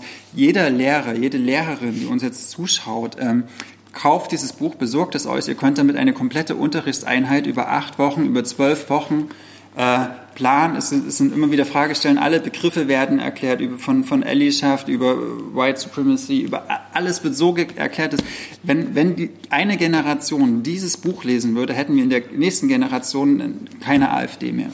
Das ist ein sehr, sehr schöner Satz. Ich möchte den einrahmen und hoffen, dass er wahr ist. Ich weiß es nicht mehr, weil es ist so lange her, aber ich habe ein Wendebuch gelesen, Im Bauch der Königin von Karosh Taha. Und es ist wirklich ganz spannend, weil ich noch weiß, äh, man kann es aus wirklich zwei verschiedenen Richtungen anfangen zu lesen. Und aus der einen Richtung, ähm, ich weiß, es geht um eine kleine Stadt, ähm, ich weiß nicht, ob es Heidelberg war oder ob ich das schon wieder äh, verwechsle mit äh, Sascha Stanisic. Ich weiß, dass ich geweint habe. Ich weiß, dass ich fürchterlich schlimm geweint habe. Denn Karosh Taha erzählt die Geschichte einer ähm, jugendlichen ähm, Freundschaft. Es geht um eine wahnsinnig starke, junge, weibliche Protagonistin. Auf der anderen Seite geht es um die, ähm, ich glaube, türkischstämmige Mutter ähm, eines ähm, Freundes davon, die äh, kurze Röcke trägt, die wahnsinnig viel Ärger bekommt, weil sie irgendwie überhaupt nicht konform mit der äh, migrantischen Community dort lebt. Es geht um die Suche nach dem Vater, es geht um das Ankommen wollen in diesem neuen Land und ich habe unter einem Baum gesessen und geweint, als der Vater versucht hat, der Tochter das Autofahren beizubringen. Ähm, Im Bauch der Königin von Karosh Taha. Bei Dumont erschien und ein Wendebuch, was funktioniert. Im Gegensatz zu dem von Jan Brandt. Äh, ja. Oh, das fand ich so ätzend. Ja, ja der redet über ein altes und neues Haus. Aber äh, Karin Staher erzählt äh, über Menschen und da hat es wirklich funktioniert. Okay, liebe Zuhörer. Ich habe das so reingepackt, weil es mir wichtig war und dann wusste ich nicht mehr warum. Hm. Okay, liebe Zuhörerinnen. Es gibt im Verlagshaus Berlin, das bringt normalerweise nur Lyrik raus, und es gibt die Reihe Edition Poetikon, in der Essays zu bestimmten Themen rausgebracht werden. Michael Vogel, den es muss ich ehrlich zugeben, als ein äh, Lyriker kenne, der immer über Tiere schreibt, immer über aussterbende Tiere schreibt. Und den Dodos. Immer, genau, und muss ich ehrlich sagen, den ich auch ein bisschen, immer ein bisschen putzig finde, weil der hat so auch so eine, seine ganze wirksam, also wie, wie er wirkt und sowas, das, das wirkt alles sehr, ich würde ihn immer putzig. in den Arm nehmen, ja, weil genau. ich ihn und, mag. Und jetzt hat er aber mit Tier, hat mit Tier in dieser Edition Poetikon ein Essay geschrieben zur, zum Aussterben der Arten. Und der ist so glasklar, der ist so präzise, der ist so genau beobachtet und der ist in seiner, in seiner Fatalität, also in der Darstellung, dass er die, die, die Konsequenzen dieses Artensterbens darstellt, ist so, so, so intellektuell brillant, dass ich äh, ein vollkommen neues Bild von Michael Vogel bekommen habe. Und ich finde, jeder, der sich mit dem Artensterben ein bisschen auseinandersetzen will, kommt hier auf 30, 40 Seiten so, so genau ins Thema rein, dass man in Zukunft denkt, ja, wieso brauchen wir Mücken? Okay, danke. Kriegt man übrigens gratis, wenn man äh, Abonnentin des Lyrik-Abos im äh, Verlagshaus Berlin ist. Ist das nicht der äh, Preisbindung? Nee, man kriegt es nicht gratis, man muss es bezahlen. Aber man kriegt es automatisch. Ich habe leider einen Hau weg. Habt ihr das gemerkt gerade? Okay. Ähm, Jetzt kommen wir in die blaue Phase unseres Podcasts. Ich weiß, dass Valerie Fritsch äh, die Herzklappen von Johnson Johnson im Surkamp Verlag geschrieben hat. Ich glaube, es ist ihr zweiter Roman. Ich bin mir nicht mehr sicher. Laut Klappentext, den ich ein bisschen irreführend finde, soll es um ein Kind gehen, das geboren wird und von dem die Eltern plötzlich völlig entsetzt feststellen, dass es keine Schmerzen empfinden kann. Das ist nur die halbe Wahrheit. Vor allem geht es aber um die Großelterngeneration, denen noch alles wehtut. Auch die Finger und die, ich glaube, Zehen, die im Zweiten Weltkrieg abgefroren sind und äh, überhaupt nicht mehr da sind, tun weh. Und äh, es ist eine sehr, sehr interessante, vor allem finde ich sprachlich schöne ähm, Generationenromangeschichte, die auf ganz, ganz knapper äh, Strecke, also auf wenigen Seiten, wirklich so eine Familiengeschichte erzählt von den Folgen des Zweiten Weltkriegs, von einer Traumatisierung, die dort stattgefunden hat, bis in die kleine Generation der Kindergartenkinder heute. Ähm, sprachlich fand ich es großartig, trotzdem fand ich, was was habe ich, fand ich gesagt, das ist falsch, fand, fand ich, was Marina Frenk im Wagenbach Verlag ja, gemacht hat. Alles hier ist wahr. Alles hier ist wahr, noch ein Tick besser in diese Richtung, weil es ein körperlich ehrlicheres Buch ist. Da ging es um Borderline. Unter anderem ja. und um äh, Frauenkörper. Und hier geht es ein vor allem auf eine sehr hygienische, äh, auf eine sehr hygienische Art äh, darum, Schmerz zu empfinden oder Schmerz nicht zu empfinden. Aber trotzdem gab es da sehr, sehr schöne Sätze. Die Herzklappen von Johnson Johnson, einer der geilsten Titel aller Zeiten, finde ich, von Valerie Fritsch. Ich muss atmen und du musst was machen? Ich stelle jetzt ein tolles Buch vor von Chris. Das ist lustig, weil ich stelle jetzt der Marina Christina ein Buch vor, was von Christina Maria ist. Ich habe meinen Namen äh, falsch gesagt. Habe ich Marina gesagt? Ja. Aber ich ähm, weiß, dass es nicht so meins Also, Christina Maria Landal hat äh, geschrieben, Alles für mir, ein Roman, erschien im Murray-Salzmann Verlag, auch ein kleiner unabhängiger Verlag. Ähm, wieder ein Grund, warum man unabhängige Verlage lesen sollte. Es geht um eine Frau, die durch die Südstaaten der USA fährt. Und sagen lustige Sachen im Kommentar, entschuldige. Und eigentlich äh, Liebeskummer hat und versucht so ein bisschen den Sinn ihres eigenen Lebens rauszufinden. Und sie erzählt es aber anhand äh, immer von Frauen, die in den 30er, 40er, 50er Jahren so Bessie Smith, Billie Holiday irgendwie die Musik gemacht haben und mit ganz viel Rassismus und mit äh, Misogynie, Misogynie, Misogynie äh, zu tun hatten. Ähm, die, die, dieses Buch hat auch einen eigenen Soundtrack und ich finde genau das ist es. Es ist Musik und Literatur kann auch als Musik gelesen Clara werden. Sagt drei, in diesem zwei, Fall eins. tut es. Stop, du warst on fleek. Och, und jetzt können wir es nochmal nehmen. Triceratops, ihr erinnert euch, Stefan Reuss, wir hatten das vorhin schon kurz bei Ludwig im Kremeyer Scheriau Verlag erschienen. Nämlich kaum noch. Seht ihr bitte dieses glitzernde, schillernde... Ähm, das Cover ist das Beste an Das Cover Buch. ist wirklich... Hör auf! Das Cover ist aber wirklich generell großartig. Und ich fand es wirklich total großartig und sprachlich ähm, außergewöhnlich, wie Stefan Reuss eben von diesem... Das ist nämlich kein Typi, wie Ludwig vorhin gesagt hat, sondern es ist ein kleiner Junge, der zum Beispiel Sätze sagt wie, ich höre die Mutter unten weinen, ich gehe zum ich. ersten Mal, ja, stimmt. Wir hören die Mutter unten weinen, wir gehen zum ersten Mal nicht runter, sondern wir bleiben in unserem Zimmer und schalten das Radio an. Und diese Beklemmung, die aus ganz, ganz reduzierten Sätzen entsteht und diese schreckliche Szenerie einer äh, psychisch ähm, sehr, sehr kranken Mutter und eines wirklich katholisch sehr, sehr intensiv gläubigen Vaters ist sowas von bestürzend. Ich finde, Stefan Reuss hätte locker das beste Debüt des Jahres werden können mit Triceratops im Kremer Scheriau Verlag. Schönstes Buch ist es auf jeden Fall. Nicolas Mathieu hat ähm, für später ihre Kinder vor einem Jahr, vor zwei Jahren, vor drei Jahren den Prix Goncourt gewonnen, eine, der wichtigste Literaturpreis, den es in Frankreich gibt. Ähm, habe ich damals sehr gerne gelesen, aber ich fand es so mittelgut, muss ich ehrlich zugeben. Dann okay. habe ich jetzt Rose Royale gelesen, auch in der Übersetzung von Lena Müller und André Hansen. Äh, und ich muss sagen, hier wird auf 90 Seiten was gemacht oder Nicolas Mathieu macht was, was unfassbar gut ist. Ne? Es geht nämlich um eine Frau, die jenseits der 50 ist mhm. und irgendwie sagt, ey, ich will Sex haben, ich will Freude haben, ich will Sicherheit haben, ich will auch Freiheit haben. Ich will trinken können, ich will rauchen können, ohne dass mir ein Typ die ganze Zeit erzählt, was ich Clara zu tun und ich habe. nicken sehr toll. Äh, und da ist, das ist so anspielungsreich, das ist so gut beobachtet und das ähm, hat, ich finde, der, der, der macht ein komisches Ende, aber dieser, diese Rose, die, die ist als literarische Figur also man kann auf 90 Seiten manchmal mehr sagen als auf 600 und das gelingt Nicolas Mathieu hier. Das ist wirklich große Literatur. Und Clara hat gesagt, es ist vorbei, aber ich kann auch sagen, es ist eines der Enden in der Literatur, die wirklich großartig sind. Und es ist so ein, so ein Jetlag-Buch und so ein, da will man sofort zurückblättern mhm. und nochmal von vorne anfangen. Ja, ich fand das wirklich gut gelungen. Auch, ich hatte nach, wie später ihre Kinder, hatte ich gar keine Lust, obwohl du es so gut besprochen hattest, ja. war ich irgendwie so nicht angefixt. Nee, aber hier so äh, 100 Seiten habe ich gedacht, kann ich machen und ich hatte einen wirklich guten Rausch der, ich habe das Gefühl gehabt, ich habe einen 300 Seiten Roman gelesen. Der kann das halt. Ja. Nicolas Mathieu. Da seht oh, ihr wieder, ne, ihr äh, Schreiberinnen und Schreiber, die ihr überlegt, ähm, ein Debüt an, ein, äh, an eine Agentur zu schicken. Je weniger ihr schreibt, desto besser. Mhm. Es gibt wenige Bücher, die schlechter werden, wenn man weniger schreibt. Aber ich bin auch nicht gut darin, deswegen schreibe ich auch nicht. Aber wer richtig gut ist, ist Elliot Weinberger. Neulich in Amerika im Bärenberg Verlag erschienen. Dieses Buch hat mich wutentbrannt Brand stehen lassen. Es hat mich fassungslos gemacht. Es hat mich meinem Mann Passagen vorlesen lassen. Es hat mich ähm, ganz, ganz tief berührt. Elliot Weinberger ist einer der blitzgescheitesten, linkesten, klügsten, essayistischsten Autoren von äh, den Vereinigten Staaten von Amerika. Und er hat sich die Republikaner vorgeknöpft. Er hat sich die Republikaner unter ähm, George Bush vorgeknüpft und unter natürlich Donald Trump. Und er hat Dinge geschrieben, die mich so schockiert haben und die ich gerne vergessen wollte und die ich nicht mehr auf dem Schirm haben wollte. Und er erinnert mich schmerzhaft daran und hilft mir ein bisschen, dieses Amerika zu verstehen. Das ist leider auch schon vorbei. Auch wenn es nur auf einem Auge geschrieben ist. Also so nur auf dem linken Auge. Es ist sehr auf dem Aber linken ist ja, Auge ist ja okay. aber aber das es ist ja mein Programm auch, Lieblingsauge. ne? Ja. Äh, Du sollst den, Das hat mich du durch die- durch die Wahl machen, gebracht. Weil ich, ich, Ja, ich ich, sehe aus wie Geschenkpapier. Ich kann, äh, wo soll ich denn die reinbinden? Ich habe doch nichts Ahnung. zum Reinbinden. Okay, mach mal weiter. Ich habe noch ein Buch aus der Edition Fototapeter gelesen, was wirklich ein großartiger, guter Verlag, äh, wirklich ein guter Verlag ist, der auch ganz dezidiert politisch ist ähm, und so auch in diesem kleinen Essay, den Fototapete ist übrigens polnisch.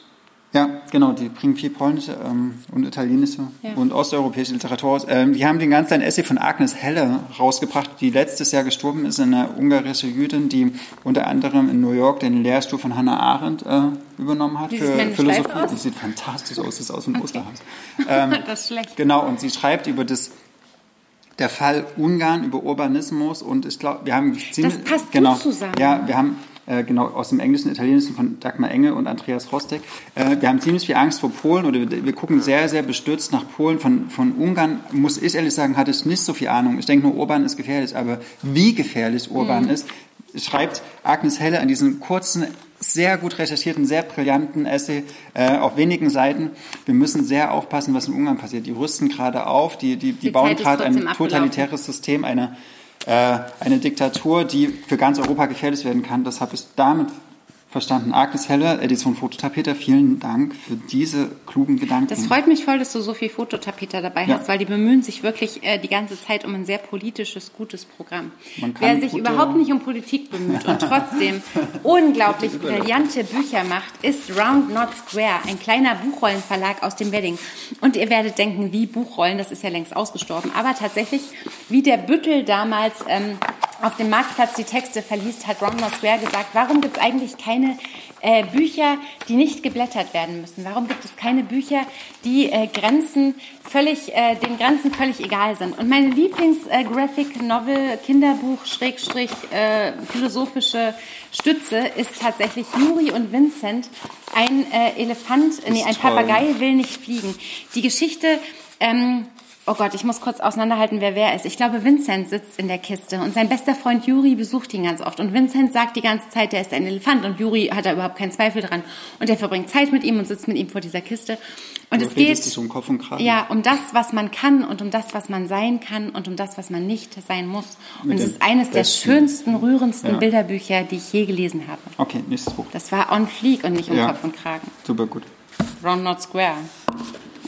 Kennst du das, Maria, wenn man manchmal äh, so Blurbs von einem Buch liest und dann denkt, es muss ja sonst was sein? Wenn Obama Äh, was blurbt, liest genau. es immer. Ben Lerner hat für die Topeka-Schule äh, äh, ein, ein Blurb geschrieben, die Topeka-Schule hat unsere Welt ein bisschen heller gemacht. Und wenn sowas auf einem Buch steht, dann ist es einfach so, so hoch gehangen, dass man äh, einen Erwartungshorizont etabliert, der nur schwer, schwer, schwer, schwer, schwer äh, gehalten werden kann. Äh, auch die Übersetzung von Nikolaus Stinge, die für Der den, gut ist. Den der, der für den oft Sokam gelesen. Verlag gemacht. Ich habe die ersten 100 Seiten von diesem Buch gelesen und es ist eines der wenigen Bücher, die ich wirklich aufgehört habe zu lesen, weil es mich nicht gekriegt hat. Hat mich sehr enttäuscht. Ich fange jetzt gar nicht an zu sagen, warum.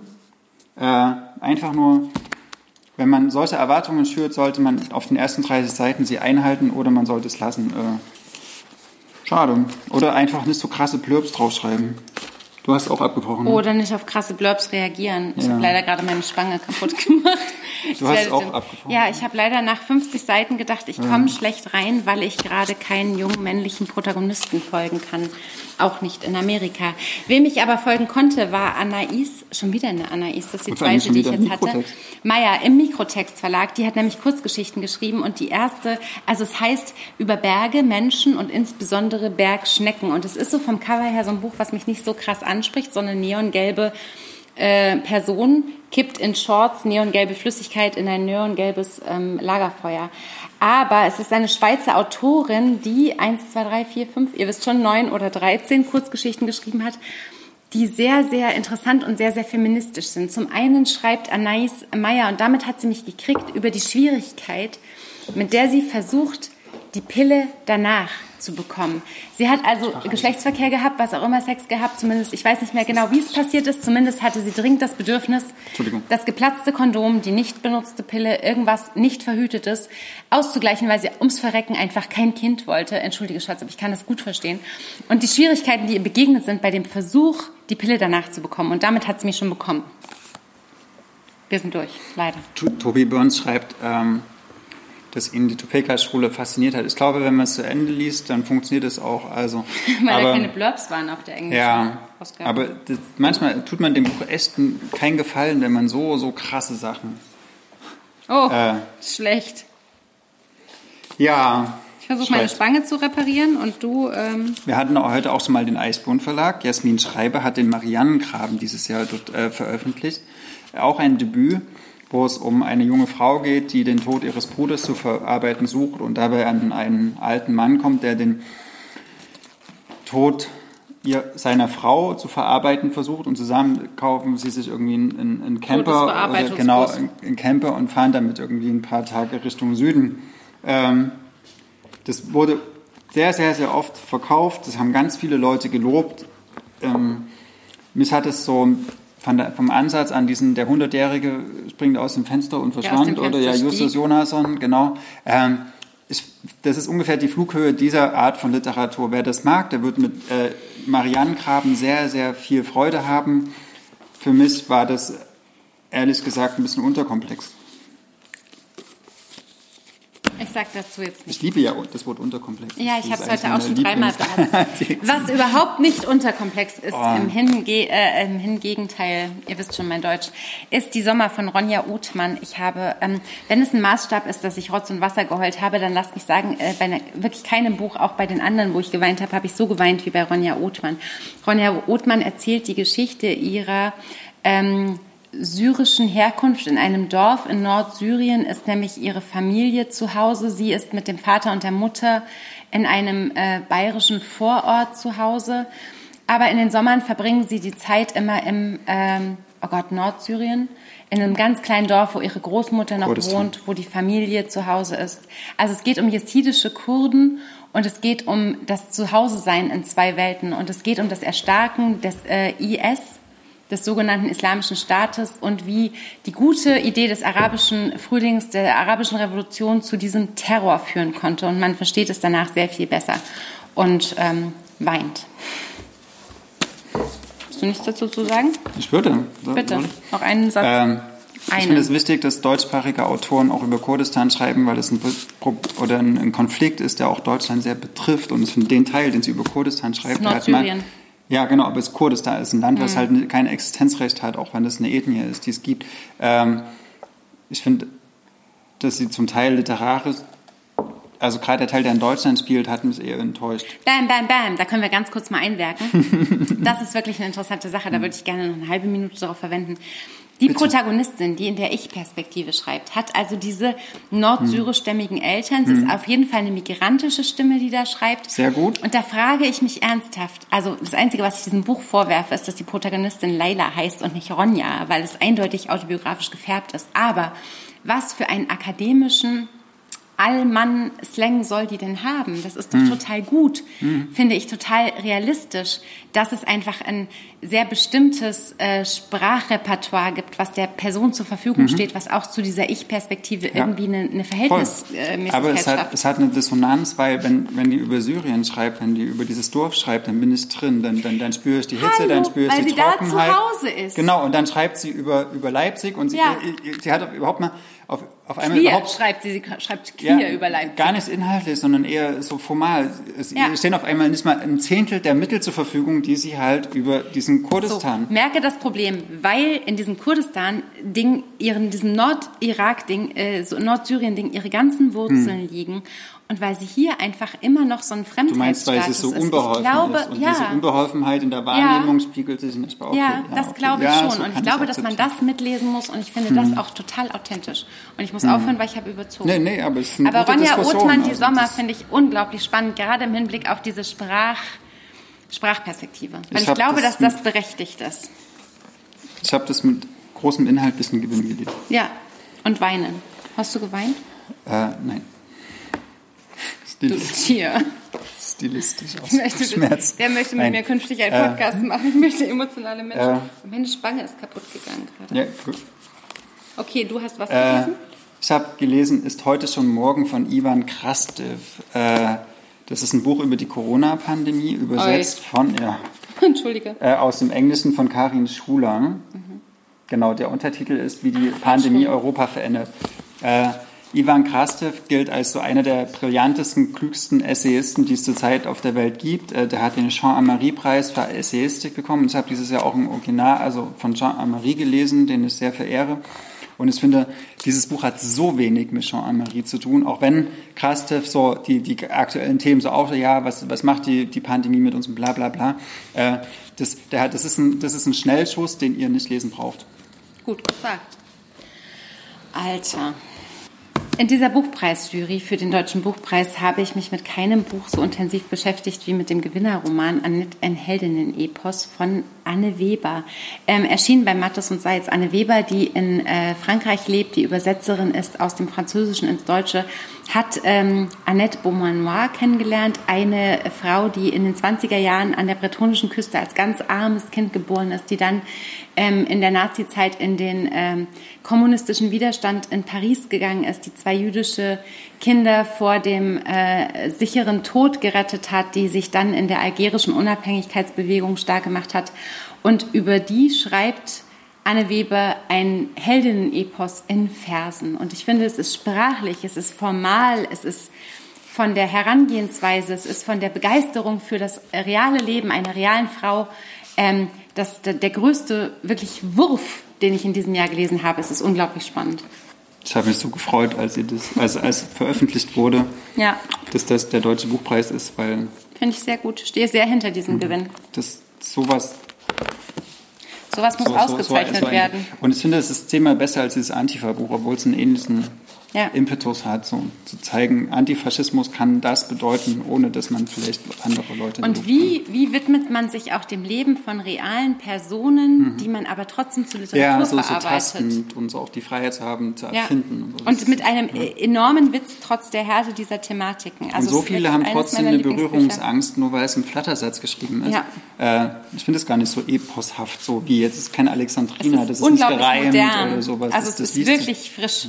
In der Jury, äh, das darf ich offiziell nicht sagen, aber wir haben auch lange überlegt, wie wir die Jurybegründung formulieren und wir wollten so gerne das Wort fresh unterbringen und haben uns aber vorgestellt, wie Karin Schmidt-Friedrichs, die Vorsitzende Ja. des Börsenvereins des Deutschen Buchhandels, bei der Preisverleihung Und genau frech- diese, frech. diese Begründung vorlesen muss und wollten dann das Wort fresh doch nicht mehr drin haben. Aber da haben wir kurz gezuckt. Ach, Das Clara. letzte Buch? Ich habe noch eins. Oh geil. bin.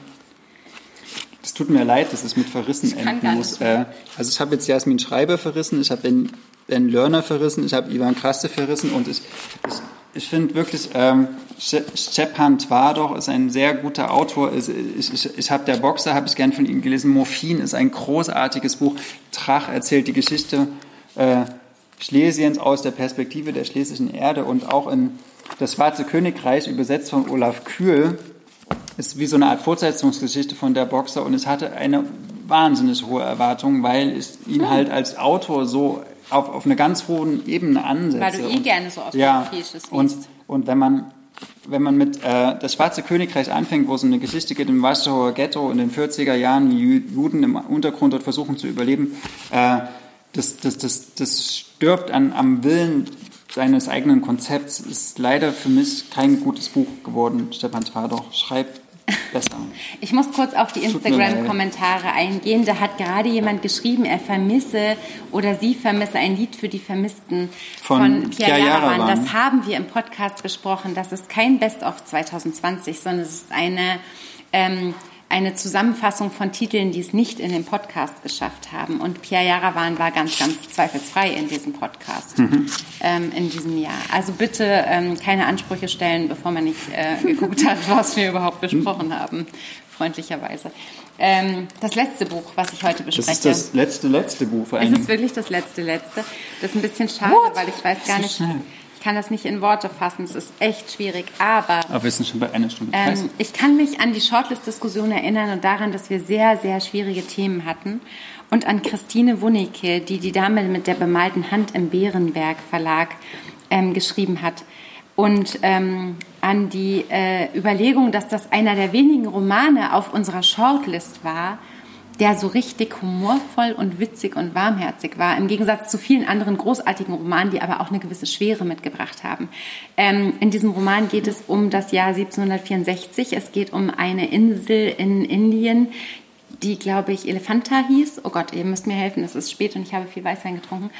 Und in der zwei Menschen aufeinandertreffen die im Dienste einer größeren Sache stehen und beide mit der Fremdheit des jeweils anderen hadern und dieses Gefühl, nicht zu Hause zu sein und dieses Gefühl, irgendwo ähm, eben im Dienste einer größeren Sache zu stehen, wo man gar nicht so genau weiß, welche Sache das eigentlich ist, äh, ist unglaublich. Ähm, es geht um Fremdheit, es geht um Zuhause fühlen, ähm, es geht um eine, also wirklich ähm, ein, ein intelligentes und sehr, sehr, sehr wirklich humorvolles Buch. Die Dame mit der bemalten Hand von Christine Wunicke. Hatten viel Bärenberg. Wir hatten enorm viel. Das ist ein guter Verlag. Drei Bücher Schaut von mal, Bärenberg. was der so macht hier. Blitzgescheit, äh, blitzgescheit.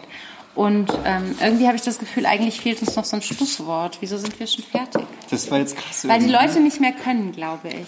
Aber sie fanden den Boxer auch wirklich schrecklich. Nee, der war toll. Der Boxer war toll. Haben wir noch einen Schluck Alkohol? Willst du ein Schlusswort sagen, liebe Clara? Ich, Komm mal mir fällt uns. nämlich keins mehr ein. Danke, dass ihr zugeschaut habt. Ja. Das war äh, für uns ja auch ein Experiment. Ja, Äh. und ich möchte euch beiden danken, dass ihr so viel liest, dass ihr so viel darüber erzählt. Ich glaube, ihr seid eine große Bereicherung äh, für viele Menschen da draußen. Ich kriege das ja bei euch beiden auch so ein bisschen mit, was das auch ähm, für euren Alltag bedeutet. Und das ist schon sehr, sehr großartig. Mhm. Okay, keine Freunde, äh, keine, keine Hobbys. Wir haben schon wieder keine Zeit, sie müssen ke- lesen. Genau. Sonntags das Handy aus. Also was wir total spannend fanden und wo wir euch auch sehr danken, dass ihr so lange ausgehalten habt, zuzuschauen bei Instagram oder zuzuhören im Podcast, ist wirklich, dass wir interessanterweise dieses Experiment, jeder äh, stellt 30 Bücher vor, am Ende des Jahres nochmal machen konnten. Das hat uns auch wirklich viel bedeutet. Wir bleiben aber im nächsten Jahr dabei, dass wir lieber über zwei Bücher pro Person sehr intensiv und ausführlich sprechen. Aber es ist cool zu wissen, dass sowas auch möglich ist. Es hat ganz schön Bammel davor. Ja, es, Ja. ich habe irgendwie die letzten Tage auch so unruhig geschlafen, so weil ich gedacht habe, ja, kriege ich es jetzt auf den Punkt oder suchst die ganze Zeit irgendwie Worte oder Ich habe so gedacht, ich krieg's auf keinen Fall auf den Ah. Punkt und deswegen habe ich es gar nicht versucht. Ich dachte doch, ich mache mir Notizen, aber es war mir klar, es wird nichts. Es gibt noch weit mehr lesenswerte Bücher als diese, die wir vorgestellt haben. Das sind sehr, sehr ähm, Manche müsst ihr auch nicht lesen. subjektive Einblicke und äh, niemand bezahlt uns bisher dafür, dass wir das tun. Egal, ich sag, Wir machen das in unserer Freizeit, weil wir ähm, glauben, dass Literatur wirklich ähm, relevant und wichtig ist und unser Leben besser macht. Und mit diesem Schlusswort können wir euch, glaube ich, für dieses Jahr entlassen. Wir treffen Danke an. Raphael, der die Kamera wieder geführt hat, äh, der das äh, großartig Clara, gemacht Sehr hat. gerne. die die Zeit im Blick hatte, was das Ja. Allerschwierigste war, glaube ich, an dieser Folge, was wir uns auch nicht selber zugetraut haben. Danke an euch alle, die ihr zugeschaut habt, die ihr kommentiert habt, die mit uns dieses crazy Jahr irgendwie erlebt haben, weil Ja, es war wirklich verrückt. äh, das war wirklich unter besonders Einer Sau wolltest du ja, sagen. ähm, fuck auf 2020, ehrlich, aber ähm, wir haben es irgendwie auch dank der Literatur vielleicht Ja. irgendwie durchgehalten, weil wir Bücher haben, die uns bestärken und die Und uns Aufgaben, äh, die uns zwingen zu lesen. die unser das Rückgrat, hat auch geholfen. Das hat auch äh. Ja, formulieren und und, unseren Blick schärfen und ähm, kommt gut ins nächste Jahr. Wir speichern das als Podcast wie immer und wir sind im Januar mit einer neuen Folge wieder da. Und dann gibt es viel weniger Bücher. Wir speichern auch die Titel. Gute Nacht, schönes äh, neues Jahr. Tschüss. Das war der Podcast zu unseren letzten Lektüren.